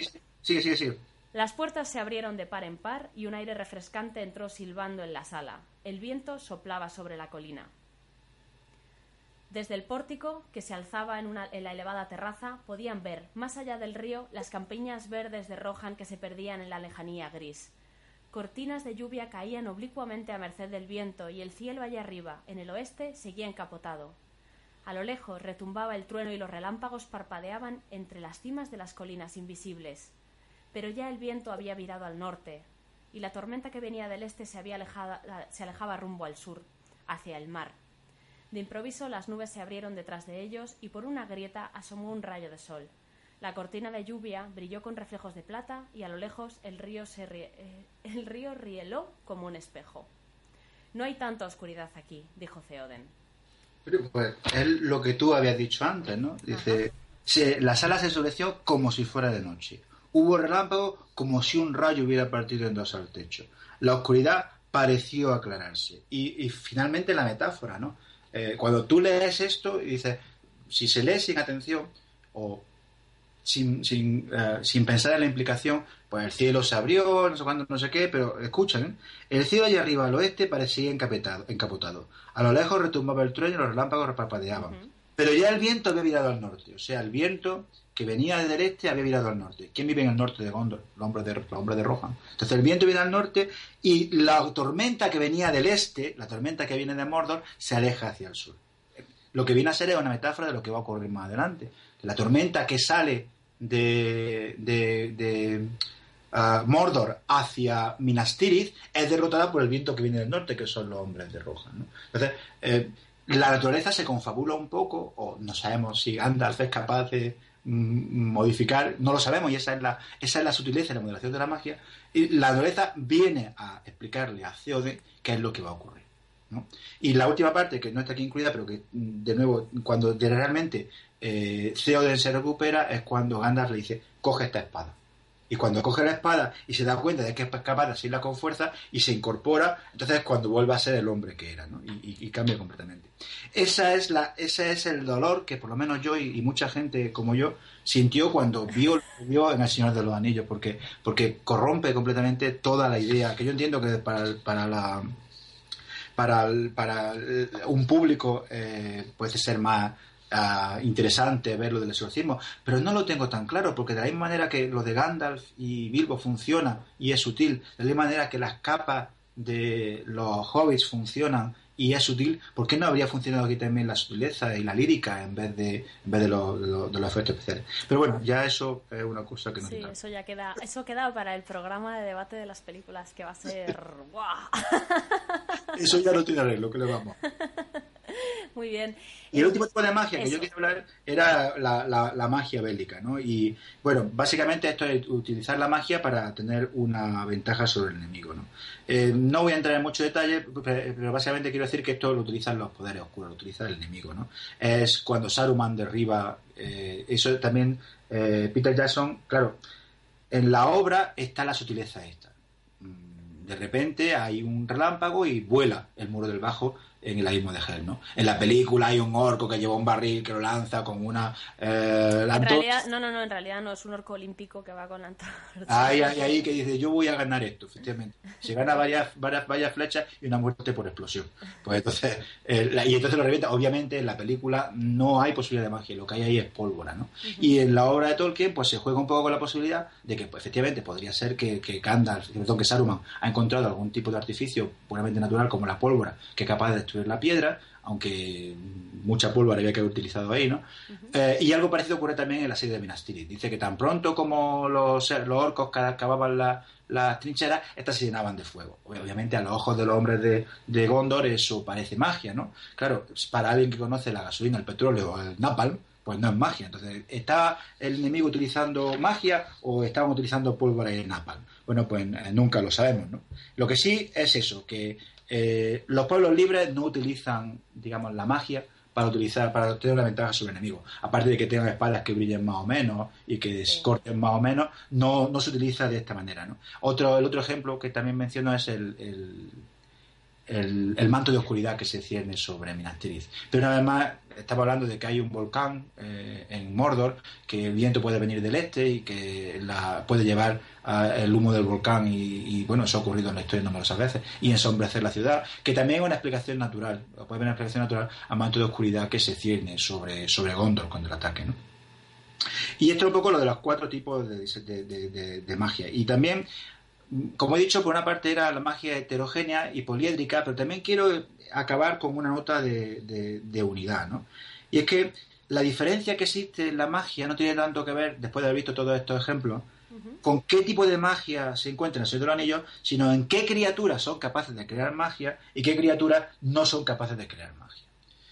Entre las que son evidentemente mágicas están los magos, como hemos visto, hemos dado bastantes ejemplos, están Gandalf, están Saruman y el Rey Brujo también.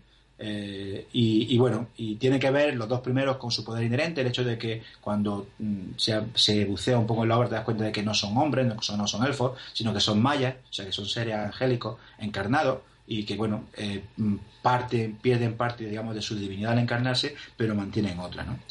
Eh, o sea, primero están los magos, como he dicho, y luego está el poder de los elfos, que yo creo que, que es, es muy importante, muy interesante, eran quizás los más caros al corazón de Tolkien. ¿no? Sí. En primer lugar es el del encantamiento, que es el que hemos visto antes eh, de los elfos. Pero además están dotados de un poder muy fuerte de creación o de subcreación. Subcreación es un término que hemos utilizado antes, no sé si en algún momento lo has explicado, pero Sí. vamos, No, no lo hemos explicado. Mira, podríamos aprovechar este momento. muy rápidamente, la idea de que tenía Tolkien es que los seres humanos no podemos ser creadores porque el único creador es Dios. Entonces, nosotros solamente podemos ser subcreadores. Es decir, podemos crear, como somos creados por Dios y somos hechos a su imagen y semejanza, de la misma manera que Dios crea, nosotros podemos crear en cierta medida. ¿no? Entonces somos sus creadores. Y esa creación debe estar puesta al servicio de los fines de la creación divina. Y si no lo está puesta, si no lo hace, entonces es cuando hay eh, pecados, cuando hay caída. ¿no? Esa un poco sería. Por eso habla de su creación. ¿no? Y este poder de su creación es muy fuerte en los elfos, especialmente en los nordos. Y es muy importante cuál es el límite de ese poder de su creación. Y como he dicho antes, es supeditarlo. La subcreación, la subcreación debe estar supeditada a la creación. Eh, por utilizar un ejemplo de nuevo del, del, del, Silmarillion, cuando uh, un Goliath uh, destruye, bueno, envenena los árboles, eh, y, y, creo que es Niena, ¿no? La que llora para intentar sí. Eh, le dicen los uh, los los poderes, le dicen los Valar, le dicen a Feanor, danos los Silmarils los podemos quebrar y con ellos podemos sanar a los árboles, porque lo que, lo que tienen los Silmarils es capturar la, luz de los árboles, ¿no? Si quebramos los Silmarils, entonces podemos, podemos salvar a los árboles. Y Fëanor dice no. En realidad no pueden haberlos salvado, porque ya para esa altura Morgoth había robado los Silmarils, ¿no? Pero Feanor se niega a poner su creación al servicio de la creación más grande, ¿no? Algo parecido le pasa a Aule cuando crea a los enanos. Eh, la creación de vida es algo que está limitado a, Dios, al Dios único. Nosotros podemos crear, pero podemos crear imágenes, pero no podemos crear vida como tal. Entonces, cuando Aule crea a los enanos, y son como una especie de autómatas, ¿no? Y al intentar hacer una creación propia a espalda de Dios, de nuevo él peca y, cae, ¿no? Y es solamente eh, Eru el que cuando dice, mira, voy a dar vida a tu creación, es cuando él da, da, vida a los enanos y al mismo tiempo, pero al mismo tiempo Eru le dice, pero en el pecado tendrá la penitencia, porque esto es también muy de Tolkien, y, dice, y tus elf, tus hijos, que son los enanos, serán siempre enemigos de mis hijos, que son los elfos, y mucho dolor y sufrimiento va a venir de esta enemistad entre los elfos y los enanos. Fíjate que eh, es que retorcido, porque podría haberle dicho, oye, te aguantas, no tienes enanos. Pero les da la vida y dice, bueno, les doy la vida, pero que sepas que la van a liar parda, ¿eh? Sí, Siéntete culpable. eso es lo de la eh, arda maculada, ¿no? Es decir, que la, la, tierra no es tal y como, la que nosotros vimos no es tal y como nos gustaría que fuera, sino que el hecho de que tenemos, el, el todo esto es muy teológico, ¿no? El hecho de que los seres humanos tenemos eh, el, libre albedrío implica que no, no estamos obligados a seguir las órdenes de Dios ni los designios de Dios. Podemos eh, ser libres de cambiarlo. Y del hecho de que los cambiemos y de que vayamos en contra, bueno, teológicamente esa es la explicación del sufrimiento en el mundo. Cuando dice, ¿por qué sufre, por qué sufrimiento, por qué permite Dios el sufrimiento en el mundo? Pues Dios permite el sufrimiento en el mundo porque los que creamos el sufrimiento en el mundo somos nosotros. no, son, es Dios, ¿no? bueno, volviendo a lo de ya, el propio que cuando habla de magia, eh, es algo de lo que hemos hablado antes. ¿Te acuerdas? Cuando los elfos no, no entienden por qué a lo suyo lo llaman magia, ¿no? Y El que en una carta dice, no he empleado la magia coherentemente. Y por cierto, la reina de los elfos se ve obligada a recomendar a los hobbits por el empleo confuso que hacen de la palabra, tanto en relación con la invención y operaciones del enemigo como con la de los elfos.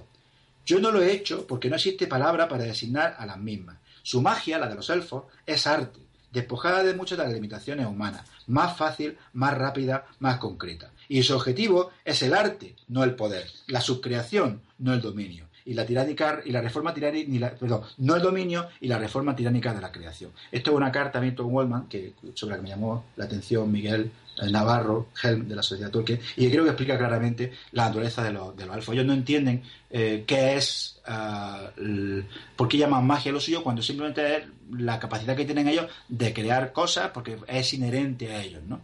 Y eh, y es la subcreación. También los enanos tienen un cierto tipo de magia que está relacionada con Aule, que es quien le creó, que es una magia que está centrada en la artesanía, en la creación de objetos hermosos y valiosos. Y los hobbits. ¿Los hobbits tienen magia? Obviamente, cuando tú lees a ellos, poca magia tienen los, los, pobres hobbits, ¿no? Sin embargo. parecen más bien los espectadores de toda la magia. Es que, es que es básico, es que, y, eso es muy importante para entender el Señor de los Anillos. Es que los hobbits somos nosotros. Claro. Cuando, cuando tú lees eh, la historia de los hobbits y ves el mundo que te rodea y entras en ese mundo, tú sientes la misma asombro, la misma maravilla, el mismo miedo que sienten los hobbits, porque los hobbits tú eres una persona normal y corriente, pequeñita, arrojada de pronto a un mundo de dimensiones épicas, ¿no? Entonces, eh, esa es la función que tienen los hobbits, por eso los hobbits son medianos de altura también, ¿no? Pero sí, que tienen magia, ¿eh? Efectivamente, igual que nosotros, los hobbits tienen magia. Sí. Y en el prólogo al Señor de los Anillos se dice, Los hobbits dominaron desde un principio el arte de desaparecer rápido y en silencio, cuando la gente grande, con la que no querían tropezar, se le acercaba casualmente, y han desarrollado este arte hasta el punto de que a los hombres puede parecerles verdadera magia. Pero los hobbits jamás han estudiado magia de ninguna índole y esas rápidas desapariciones se deben únicamente a una habilidad profesional, que la herencia, la práctica y una íntima amistad con la tierra han desarrollado tanto que es del todo inimitable para las razas más grandes y desmañadas. Es decir, que eh, los hobbits en realidad a nuestros ojos lo que hacen puede parecer magia, pero lo único que tienen es un arte. ¿Te acuerdas? Cuando habla de que la magia es el arte y que los hobbits tienen arte y el arte de su creación, la magia está siempre relacionada con el arte, con la, con la subcreación. ¿no? Eh, de los hombres, perdón. Que claro que por eso digo que los hobbits son un poco, o sea, nosotros somos como los hobbits y ellos tienen magia, pues igual que nosotros tenemos magia cuando una persona es especialmente habilidosa hacemos haciendo algo y pensamos. Sí, sí, como esta gente que pesca en las eh, las islas de no sé dónde, allá en África, y se meten en el agua y están no sé cuántos minutos debajo del agua mm, sin ningún tipo de bombona de oxígeno, y para mí eso es magia. Pero eso es algo que ellos han entrenado a lo largo de, toda la vida, igual que los hobbits han entrenado lo de desaparecer rápido y en silencio. Claro, pero, no, no hay que irse tan lejos. Cuando a mí se me estropea el ordenador y viene a arreglarme un señor, tres horas dándome de cabezazos contra él y martilleando el teclado sin ningún objetivo, llega ese señor, se sienta, mueve los, dedos sobre el teclado de manera rápida y ágil y me lo arregla en dos segundos. ¿Verdad? Para mí eso es magia. Un médico. claro, es el arte de conocer las cosas más allá de lo que a nosotros nos lo parece. Lo que pasa es que yo soy capaz de racionalizar aquello y decir, bueno, no es magia, es práctica. Pues eso es lo que le ocurre al Balfo. Es que no, lo del elfo no es magia, lo del elfo es un conocimiento inherente que tiene con respecto a la Tierra. ¿no? Hay un par de ejemplos de magia con respecto a los hombres y, son muy limitados. Eh, está, eh, bueno, aparte de la magia que, que le otorga a Sauron cuando le da los anillos, que en realidad lo que hace es impedirle morir a cambio de convertirlo en esclavo suyo, digamos, de por vida. Eh, aparte de eso, está también el poder de la, de la profecía, que solamente están los Dúnedain, se habla de Malvez, se habla, la madre de, Aragorn, Gilraen, también ah, hace alguna profecía, y el otro poder que tiene también es el de curación, que solamente posee Aragorn. Hay que recordar que tanto Aragorn como los Dúnedain tienen un contacto particular con los elfos, de hecho Aragorn tiene, tiene sangre élfica, ¿no? muy diluida, pero, pero proviene también de Elros, y, y, digamos que esos restos mm, de magia que tienen los hombres provienen un poco de la sangre élfica o del contacto o del contacto con ellos, ¿no? Em, poco más quiero decir, excepto empezar a llegar a la conclusión, ¿no? Eso te iba a decir. Vamos a ver, conclusión final, Carlos. Y es que, tal como yo lo veo, cuando hablamos de la magia en Tolkien, en Tolkien es incorrecto hablar de lo sobrenatural. Es decir, mm, cuando definíamos magia como algo que es sobrenatural, en Tolkien la magia no es sobrenatural. En Tolkien la magia eh, puede parecer sobrehumana. Para un hombre, para un joven que va por el mundo y ve a los magos hacer las cosas que hacen, a los elfos hacer las cosas que hacen, esos poderes son sobrehumanos porque las personas que lo hacen no son humanas. Pero no, no son sobrenaturales. Forman parte de la propia naturaleza de, los, de, los seres que la hacen. Y por eso la magia, en última instancia, es una cuestión de percepción. Y tiene sentido que los elfos no entiendan que se llame magia a destrezas que en ellos son naturales. Eh, es como si alguien te dice, pero ¿cómo puedes hacer un nudo en los zapatos? ¿Es magia? No, es magia. Es que es una habilidad que para mí es natural. Los elfos se han alejado de los hombres, cuando llega el Señor de los Anillos están muy alejados de los hombres, y de ese alejamiento surge el miedo a lo que no se conoce, lo que no se comprende. Y por eso los hombres de Rohan, esos grandes supersticiosos, sienten tanto respeto con respecto a los Orient, ¿no? Eh, a, la, a la Galadriel la llaman la hechicera del bosque de oro, ¿no? Y Faramir dice, si los hombres, Faramir, ¿eh? que estamos hablando de, un señor muy leído para lo que es, el propio Faramir dice, si los hombres tienen tratos con la dueña de la magia que habita, la dueña de la magia, ¿eh? esa es, Galadriel, que habita en el bosque de oro, cosas extrañas habrá, por cierto, de acontecerle. Pues es peligroso para un mortal salir del mundo de este sol, y pocos de los que allí, de los que allí fueron en días lejanos, volvieron como eran, ¿no? Eh, pero incluso a los ojos de los elfos hay magia, ¿no? Y, el ejemplo es cuando salen el abismo de Helm y después del combate y se encuentran que hay un bosque que ha crecido allí. Y entonces, tanto Eomer como Legolas, los dos, se quedan boquiabiertos y Legolas dice, esto es magia pura, venid, quisiera ver este bosque antes de que cambie el sortilegio. Y Eomer también dice, eh, mm, extraña ayuda nos trae, eres poderoso en la magia, Gandalf el Blanco. Pero Gandalf, que sabe lo que ocurre allí, sabe que no es magia y le dice, no es magia, sino un poder mucho más antiguo, dijo Gandalf. Un poder que recorría antaño la tierra, mucho antes de que los elfos cantaran o repicara el martillo. Lo que ocurre con, eh, con, con, con, Eomer y con, y con Legolas, ocurre con Legolas, es que Legolas ha olvidado a los, a los Ents. Es que Legolas ha olvidado los Sucornos. Es que Legolas ha olvidado que hay un estadio en la naturaleza que está entre lo vegetal y lo animal, que son los, que son, que son los Ents, ¿no? Y que pueden, por tanto, portarse de una manera distinta a lo que él conoce y que él solamente puede explicar como magia. Así que para concluir, pues eso, que el objetivo de este trabajo era demostrar que el uso de la magia era sutil y moderado. Creo que lo he intentado y también además he intentado demostrar, o por lo menos eh, tratar de convencer de que hay un componente importante de, coherencia en la magia de Tolkien. Y ese uso de la magia está sutil y tan moderado que eh, a partir de ahora puedo decir, adelantar, que yo no creo que haya magia en el Señor de los Anillos. si como claro, no hay magia, pero esto es como siempre, toda discusión al final es una cuestión de semántica, ¿no? No hay magia si como magia entendemos el arte de realizar cosas maravillosas en contra de las leyes naturales. Si eso es lo que entendemos como magia, en el Señor de los Anillos no hay magia. Lo que a nuestro ojo y al ojo de los personajes de la obra aparece como magia, no son acciones sobrenaturales, sino que son perfectamente coherentes con la naturaleza de los seres que las llevan a cabo, el tipo de cosas que ellos pueden hacer y como hemos visto son coherentes. Y con las leyes de ese mundo que Tolkien crea, de ese mundo que está muy bien trabado, muy bien construido, muy bien soportado, con unas columnas muy firmes. No hay giratiempo en ese mundo. Se trata, como hemos dicho, de acciones sobrehumanas, pero claro, ten en cuenta que yo, que nací cuando no había vídeos domésticos y cuando los ordenadores eran calculadoras que, ocupaban habitaciones enteras, pues ser capaz de consultar la, la, internet en mi móvil o mover un dedo sobre la pantalla y que pasen cosas, o ver a mi niño manejando con 6 años la tablet, mejor de lo que yo seré capaz de manejarla nunca, pues bueno, eh, para una persona como yo no le sorprende que se llame magia ese tipo de cosas, ¿no? Fenomenal. Muy bien, Carlos. O sea que, que, yo creo que, no, fenomenal. Está clarísimo. Eh, si ese es el concepto que tenemos de magia, la magia en El Señor de los Anillos, hemos demostrado que no existe.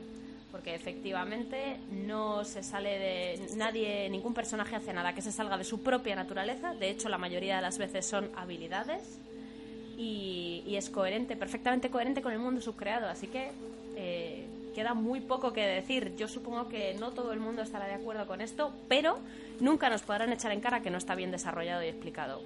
Así que cuando alguien hable de la magia en Tolkien, es cuestión de poner cara de elfo y decir, no sé a lo que te refieres cuando dicen magia. en estos casos, y ya lo, lo descolocas del todo. Muchas gracias, Carlos, por estar aquí con nosotros hoy.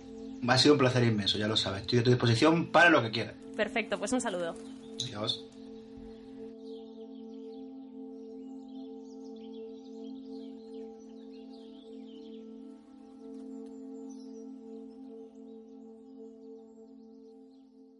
El en sí la lumen mentilmo.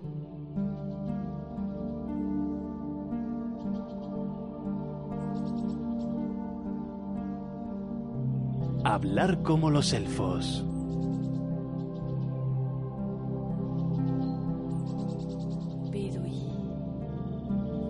Vamos a inaugurar esta sección llamada Hablar como los elfos, donde aprenderemos todo lo referente a la lengua élfica creada por Tolkien, desde la pronunciación hasta vocabulario, cómo saludar, cómo despedirse y, oye, cómo declarar la guerra si se tercia. Y para guiarnos en este camino a través del Cuenya contamos con un profesor de lujo recién llegado de la casa de Elrond. Eleder, ¿cómo estás? Bienvenido. Hola, muy buenas. Muy bien, vamos a. Bueno, eh, tú nos vas a guiar en este camino complicadísimo, por lo menos para mí. Eh, los oyentes tienen que saber que esta va a ser una sección corta que se va a repetir en cada programa, eh, si, si nos dejan, por supuesto y que está abierta la participación de los oyentes, con lo cual, si cuando terminemos el programa, esta sección, tenéis alguna duda, alguna pregunta sobre Cuenya, sobre élfico o incluso igual sobre cualquier otra lengua, pues Eleder está a vuestra disposición, ¿verdad? Exactamente. Perfecto, muy bien. Pues vamos a empezar. ¡Qué bien! vamos a inaugurar esta sección y ¿con qué vamos a empezar? Con acentos, ¿verdad? Sí, vamos a empezar por, por la forma en la que se acentúan las palabras, que es, digamos, uno de los puntos más importantes para poder pronunciar correctamente y ser entendidos por los elfos cuando hablas con ellos. Bien, estupendo. Eh, hay varias, hay varias lenguas, eh, bueno, Tolkien creó varias lenguas eh, que, que están patentes en su obra, pero nosotros nos vamos a centrar en el élfico. Entonces, eh, los acentos que vamos a hablar en el programa de hoy es solo de élfico, ¿verdad? Sí, efectivamente. Cada, cada idioma efectivamente te- tiene sus reglas. Y también es verdad que la mayoría de los idiomas no tienen estas reglas demasiado bien definidas. Mientras que para el Cueña y el Sindarin, que de hecho se pronuncian igual en, en lo concern- concerniente a los acentos, pues Tolkien las marcó muy, muy claramente, sobre todo en los apéndices. Muy bien, estupendo. Pues nada, empezamos. Tú nos guías. Muy bien. Lo primero que, que quería, pues si acaso hay gente que, que no recuerda cosas que, que pudimos ver en la escuela, en la primera edad, en el caso de algunos de nosotros, voy a recordar simplemente tres palabras que son importantes a la hora de, de diferenciar eh, las palabras por su acento, que son, en castellano, las palabras pueden ser agudas, llanas o esdrújulas. Agudas Bueno, quiere decir, sí, Habrá alguno que diga, ya lo sabía. Bueno, pues hay gente que no se acuerda. O sea, que lo recordamos aquí, que está muy bien. Exacto, exacto. Si quisiera ponerme un poco más técnico, podría llamarlas oxítonas, paroxítonas y proparoxítonas, que significa lo mismo. Pero nos quedaremos con agudas, llanas y esdrújulas. Venga, muy bien. La... Cuando una palabra tiene su acento en la última sílaba, se le llaman agudas, como cañón. Cuando tienen el acento en la penúltima sílaba, son llanas, como casa. Cuando tienen el acento en la antepenúltima sílaba, en la tercera empezando por el final, son esdrújulas como cáñamo. Y luego puede ser sobre esdrújulas si, si lo tienen más, pero ya son casos especiales. Muy bien. Vale. Hay idiomas en los que esto no funciona así. De hecho, no sé si me atrevería a decir que la mayoría. En francés, por ejemplo, todas las palabras son agudas. Ah, mírale. Tengan las sílabas que tengan, siempre se acentúan en la final. Y el finés es justo lo contrario. Todas las palabras se acentúan en la primera. Por eso no se dice Raikkonen, por ejemplo, sino Raikkonen. Ah, vale. No O es Kalevala, sino Kalevala. O sea, que lo decimos todo fatal. Nos, nos comprende, nos comprende. Muy bien. Vale. Vale. Y en castellano se usa una tilde para poder marcar el acento en, en determinados casos. Bien, aquí empezamos con la primera gran diferencia con las lenguas élficas. En las lenguas élficas, el- la tilde nunca marca el acento, no tiene nada que ver con el acento. Es totalmente independiente. Lo que marca una tilde en élfico es si una vocal es larga, cuando lleva acento, o corta. Por eso se, eh, se dice númenor, andúril. Vale, Vale. y esto no tiene nada que ver. Una palabra puede ser, puede llevar el acento donde sea y una vocal ser larga o corta independientemente. Vale. Muy bien. Siguiente cosa importante. No existe en élfico ni una sola palabra aguda. Que yo sepa, no hay ni una sola excepción. Vale. Si, si alguien que sabe más que yo, como Helio Simbragil, eh, me quiere corregir, eh, estaré encantado. Pero hasta donde yo sé, no existe ninguna. Por eso, todo lo que nosotros decíamos cuando empezábamos a leer, Sauron, Morgoth, Boromir, Aragorn, Galadriel, no, Fatal. todo eso no es así. Mm, Pues habrá alguno que todavía esté ahí, ¿eh? O sea, Y yo reconozco que alguna vez en alguna cancioncilla de estas que yo suelo hacer por cuestiones eh, estéticas, digamos, por, por licencias poéticas, lo he, lo he hecho también, mea culpa, muy bien. pero no se debe. Bien, el hecho de que no existan palabras agudas ya nos indica cómo hay que pronunciar las palabras que tienen dos sílabas. Siempre en la primera. Son todas llanas. Es Vale. decir, que no sería Sauron, sino Sauron. Exacto. Sauron, Morgoth, Elrond, Gondor, Mithril. ¿Vale? Incluso cuando los nombres son de varias palabras, de dos sílabas, lo mismo. Minas Tirith, Minas Morgul. Vale. No Minas Tirith, Minas Morgul, etcétera. Muy bien. Que suena bien, pero no es así. Bueno, pero suena bien porque estamos acostumbrados, que toda la vida lo hemos dicho mal, pero, Exacto, exacto. pero esta es la regla. Muy bien. Habrá alguno que se le habrá caído ahí ya, cuando coja el libro otra vez ya no sabrá cómo pronunciarlo, pero hay que hacer un esfuerzo. Esto va a ser una experiencia revolucionaria, yo lo comprendo. Pero hay que esperarlo. Muy bien. La... Entonces el problema surge cuando las palabras tienen más de, más de dos sílabas, cuando tienen tres o más. Bien, en este caso hay una regla muy clara, pero que, con... que consta de dos partes. La primera parte es la regla general. Muy bien. Todas las palabras de tres sílabas, en principio, salvo lo que voy a decir ahora, son esdrújulas. O sea que el acento va en la tercera sílaba, empezando por el final. ¿Vale? La antepenúltima. Vale, vale, vale, vale. O sea, Númenor, Barahir, Faramir, Legolas, Finrod, Felagund. Vale. O sea, esa es la regla general. Eso es. Tenemos palabra de tres sílabas, son esdrújulas. Eso es. Vale. ¿Cuándo no va el acento en la antepenúltima? Cuando la penúltima sílaba se lo roba. vale. ¿Y cuándo se lo roba? Cuando es fuerte. Uf, ¿y cuándo es fuerte? ¿Cuándo es fuerte? Se imaginaos, no sé, una pelea de, de sílabas. sílabas. Vale, pues la, la segunda sílaba es fuerte cuando se cumple alguna de estas, de estas condiciones. Primero, cuando termina en consonante. Muy Eso bien. técnicamente se dice cuando es sílaba trabada. Casos. Fingolfin. Gol termina en consonante. Earendil. Glorfindel. Amandil. Uf, qué lío. Entonces vamos a ver. Yo tengo palabras de tres sílabas y las acentúo, las hago esdrújulas. Pero si la sílaba de en medio acaba en consonante, entonces acentúo esa sílaba, ¿no?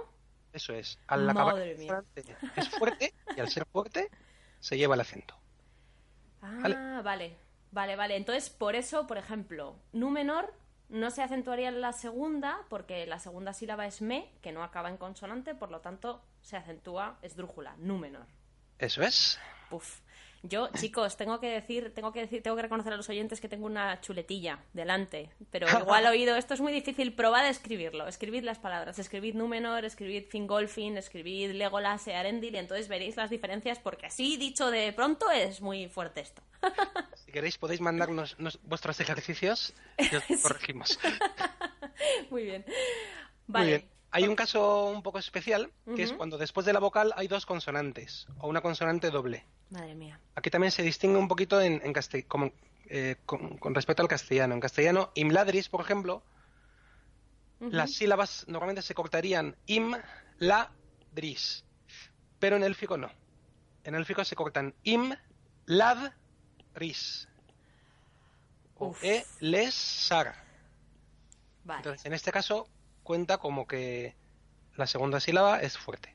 Vale, o sea que sería Ladris. Eso es. Vale. Y el esar. El Esar. Vale. Madre mía, qué complicado. Yo pensé que esto del élfico iba a ser fácil, pero ya veo que no. Pero una vez, yo creo que una vez interiorizas la pronunciación, ya puedes hacer, ya puedes hacer como en el francés, que si pronuncias parece que estás diciendo algo, aunque no estés diciendo nada, pero si pones esa especie de como de acentillo, igual. Exactamente, exactamente. Muy bien. Vale. Hay otro caso en el que la, la penúltima sílaba es fuerte. Cuando es larga. Aunque no lleve acento, o sea, aunque no lleve mm, consonante después, si lleva acento, si lleva tilde, perdón, es larga. Hay poquitos casos, pero algunos son, por ejemplo, el entari, el emire o anduril. Vale. ¿Vale? En ese caso sí coincide que el acento va junto con la tilde. Pero digamos que es casualidad, porque coincide que una de las reglas para que la penúltima sílaba lleve el acento sea fuerte es que es larga, o sea que lleve tilde. Vale. Muy bien. Eh, Vale. Y luego hay un último caso en el que la penúltima sílaba es fuerte, que es cuando lleva diptongo. Un diptongo también la hace fuerte. Fanuilos, Ulairi, Valarauco. Y aquí hay que tener un poco de cuidado, por una cuestión que además es curioso porque se diferencia entre el castellano y el élfico, pero el élfico lo comparte, pues no sé, con el valenciano, por ejemplo, y no con el castellano Vale. Que es que en castellano hay un montón de, de diptongos, casi. bueno, la mayoría de las combinaciones de consonantes débiles y fuertes, o sea, de I y U con A e O, son diptongos. Pero en la mayoría de los idiomas no. Por ejemplo, eh, los que somos castellano hablantes siempre nos sorprendemos cuando vemos que al escribir Valencia en, en valenciano, Valencia, claro, se lleva tilde. ¿Por qué? Porque es esdrújula. ¿Por qué? Porque IA no es diptongo. es hiato. O sea, la- Vale. las vocales van separadas. Vale, vale, vale. Ya lo entiendo. Pues, vale, pues en élfico es, es lo mismo. Entonces se diría Miriel, Ay. porque la I y la E no, no, no forman diptongo. Ajá, vale, muy bien. ¿vale? Galadriel, Lorien, Excelion o Lucien Tinubiel. Vale. Vale, solamente son diptongo iu, eu, ai, au, oi y ui. Uf, yo creo, mira, yo creo que vamos a tener que colgar. vamos a tener que colgar la chuleta. Al final vamos a tener que hacer una sección de descargables. Pero bueno, Bueno. yo creo que a grosso modo más o menos se entiende, aunque solo sea Sí. por lo que se está oyendo. Eh, ahora nos vas a dar, me parece que nos vas a dar una advertencia, ¿no? Sí, la, es una advertencia importante. Eh, hay que tener cuidado con las ultracorrecciones. Yo, por ejemplo, cuando empecé a, a leer, esas son dos anécdotas personales que siempre vienen bien en este tipo de cosas. Muy bien. Cuando yo empecé a leer, pues me daba cuenta de que había nombres que que se pronunciaban distinto, ¿no? Entonces, y luego no me di cuenta de que había otros nombres que, sin embargo, eran adaptaciones al castellano, como los nombres de los hobbits habitualmente. Ajá. Pues me pasé toda la lectura del, del Hobbit leyendo Bilbo Bolson. Claro, palabra de dos sílabas. Pero fuera bromas. Claro, normal, sí, sí. Tú estás ahí con las reglas metidas en la cabeza y. Sí, sí, Bilbo Bolson. Y llevaba una tilde porque es castellano, pero yo lo pronunciaba así. claro. Y luego, y luego ya otra vez, esta fue, esta fue dura, hablando con un, con un amigo, eh, con, con Adanost, en concreto, estábamos hablando de, de un chico llamado Kurufin, y le decíamos, oye Adanost, ¿tú sabes qué ha sido de Kurufin?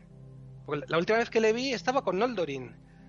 Dice, ah, sí, sí, se fue a su pueblo. Ah, ¿y cuál es su pueblo? Digo, Benidorm. Eh, eh, ¡No! Así que efectivamente, aprended a pronunciar el élfico, pero no os paséis y hacedlo solo en el élfico. Muy bien, estupendo. Pues esto ha sido hablar como los elfos, la primera sesión con, con Eleder. Que lo disfrutéis y si tenéis cualquier pregunta, podéis escribirnos al- a la página de Facebook de la Sociedad Tolkien Española. Muchas gracias. Hasta luego. Hasta luego.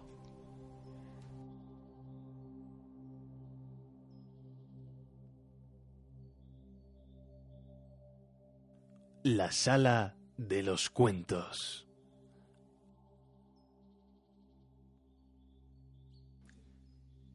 Ainulindale, la música de los Ainur. En el principio estaba Eru, el único, que en Arda es llamado Ilúvatar, y primero hizo a los Ainur, los sagrados, que eran vástagos de su pensamiento, y estuvieron con él antes que se hiciera alguna otra cosa. Y les habló y les propuso temas de música, y cantaron ante él, y él se sintió complacido. Pero por mucho tiempo cada uno de ellos cantó solo, o junto con unos pocos, mientras el resto escuchaba, porque cada uno solo entendía aquella parte de la mente de Ilúvatar de la que provenía él mismo, y eran muy lentos en comprender el canto de sus hermanos. Pero cada vez que escuchaban, alcanzaban una comprensión más profunda y crecían en unisonancia y armonía. Y sucedió que Ilúvatar convocó a todos los Ainur y les comunicó un tema poderoso, descubriendo para ellos cosas todavía más grandes y más maravillosas que las reveladas hasta entonces. Y la gloria del principio y el esplendor del final asombraron a los Ainur, de modo que se inclinaron ante Ilúvatar y guardaron silencio. Entonces les dijo Ilúvatar, del tema que os he comunicado, quiero ahora que hagáis, juntos y en armonía, una gran música. Y como os he inflamado con la llama imperecedera, mostraréis vuestros poderes en el adorno de este tema mismo, cada cual con sus propios pensamientos y recursos, si así le place. Pero yo me sentaré y escucharé, y será de mi agrado que por medio de vosotros una gran belleza despierte en canción. Entonces las voces de los Ainur, como de arpas y laudes, pífanos y trompetas, violas y órganos, y como de coros incontables que cantan con palabras, empezaron a convertir el tema de Ilúvatar en una gran música, y un sonido se elevó de innumerables melodías alternadas, entretejidas en una armonía que iba más allá del oído hasta las profundidades y las alturas, rebosando los espacios de la morada de Ilúvatar Y al fin, la música y el eco de la música desbordaron volcándose en el vacío, y ya no hubo vacío. Nunca desde entonces hicieron los Ainur una música como esta, aunque se ha dicho que los coros de los Ainur y los hijos de Ilúvatar harán ante él una música todavía más grande, después del fin de los días. Entonces los temas de Ilúvatar se tocarán correctamente y tendrán ser en el momento en que aparezcan, pues todos entenderán entonces plenamente la intención del único para cada una de las partes y conocerán la comprensión de los demás. E Ilúvatar pondrá los pensamientos de ellos el fuego secreto. Pero ahora Ilúvatar escuchaba sentado y durante un largo rato le pareció bien, pues no había fallas en la música. Pero a medida que el tema prosperaba, nació un deseo en el corazón de Melkor, entretejer asuntos de su propia imaginación que no se acordaban con el tema de Ilúvatar, porque intentaba así acrecentar el poder y la gloria de la parte que le había sido asignada. A Melkor, entre los Ainur, le habían sido dados los más grandes dones de poder y conocimiento, y tenía parte en todos los dones de sus hermanos. Con frecuencia había ido solo a los sitios vacíos en busca de la llama imperecedera, porque grande era el deseo que ardía en él de dar ser cosas propias, y le parecía que Ilúvatar no se ocupaba del vacío, cuya desnudez lo impacientaba. No obstante, no encontró el fuego, porque el fuego está con Ilúvatar. Pero hallándose solo, había empezado a tener pensamientos propios, distintos de los de sus hermanos. Melkor entretejió algunos de estos pensamientos en la música, e inmediatamente una discordancia se alzó en torno, y muchos de los que estaban cerca se desalentaron, se les confundió el pensamiento y la música vaciló.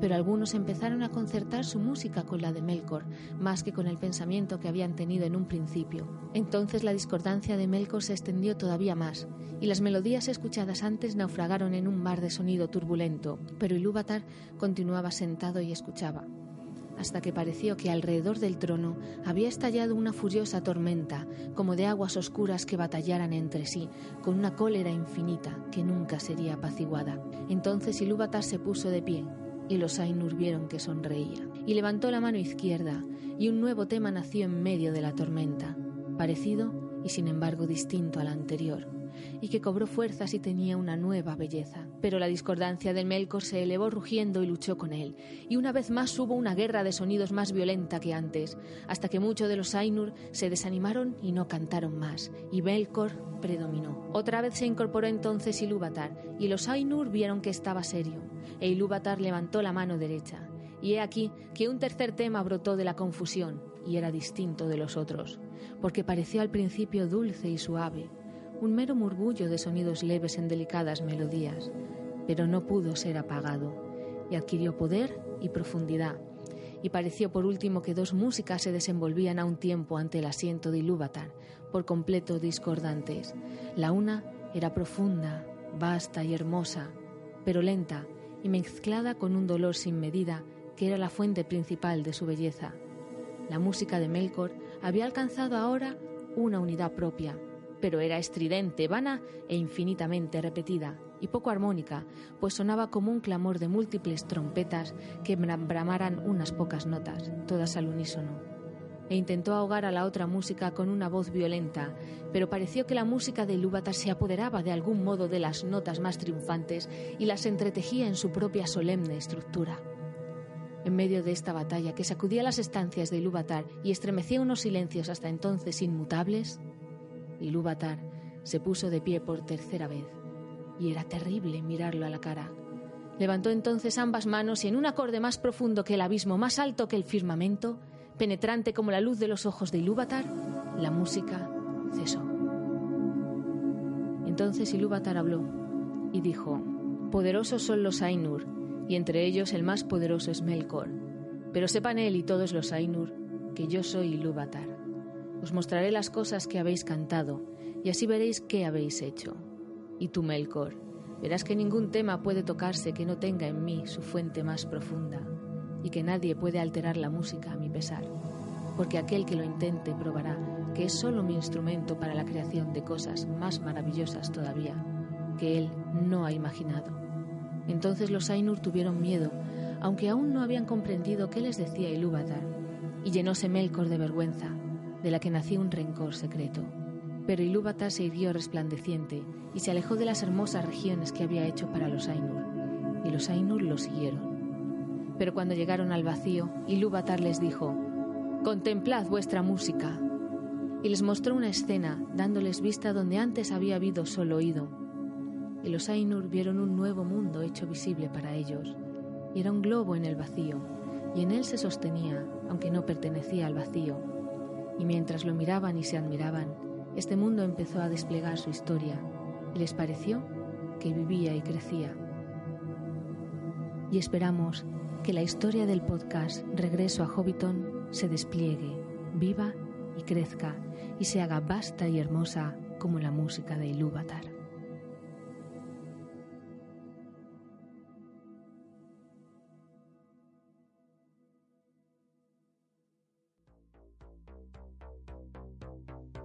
Hola, soy Jaime Snow y esto es Reserva de Maná. Un programa semanal sobre videojuegos en el que trataremos los mejores títulos de ayer y hoy. Sagas indispensables, novedades y grandes clásicos. Anímate y visítanos en iBooks, iTunes, Twitter, Facebook y no olvides dejar tus comentarios. Únete a Reserva de Maná, un programa hecho por y para jugones. ¡Nos vemos!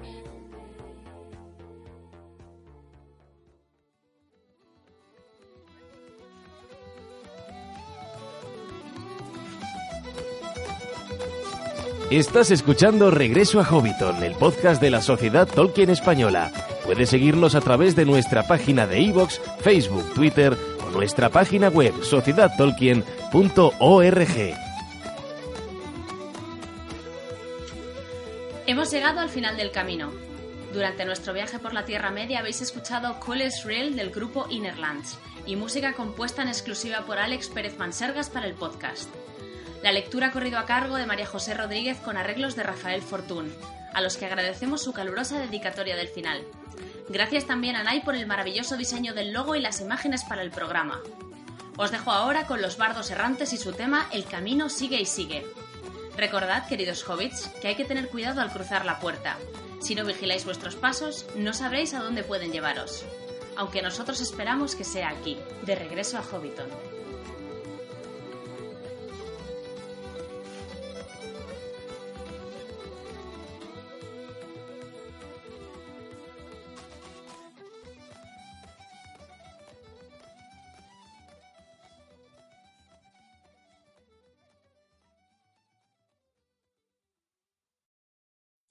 Desde el umbral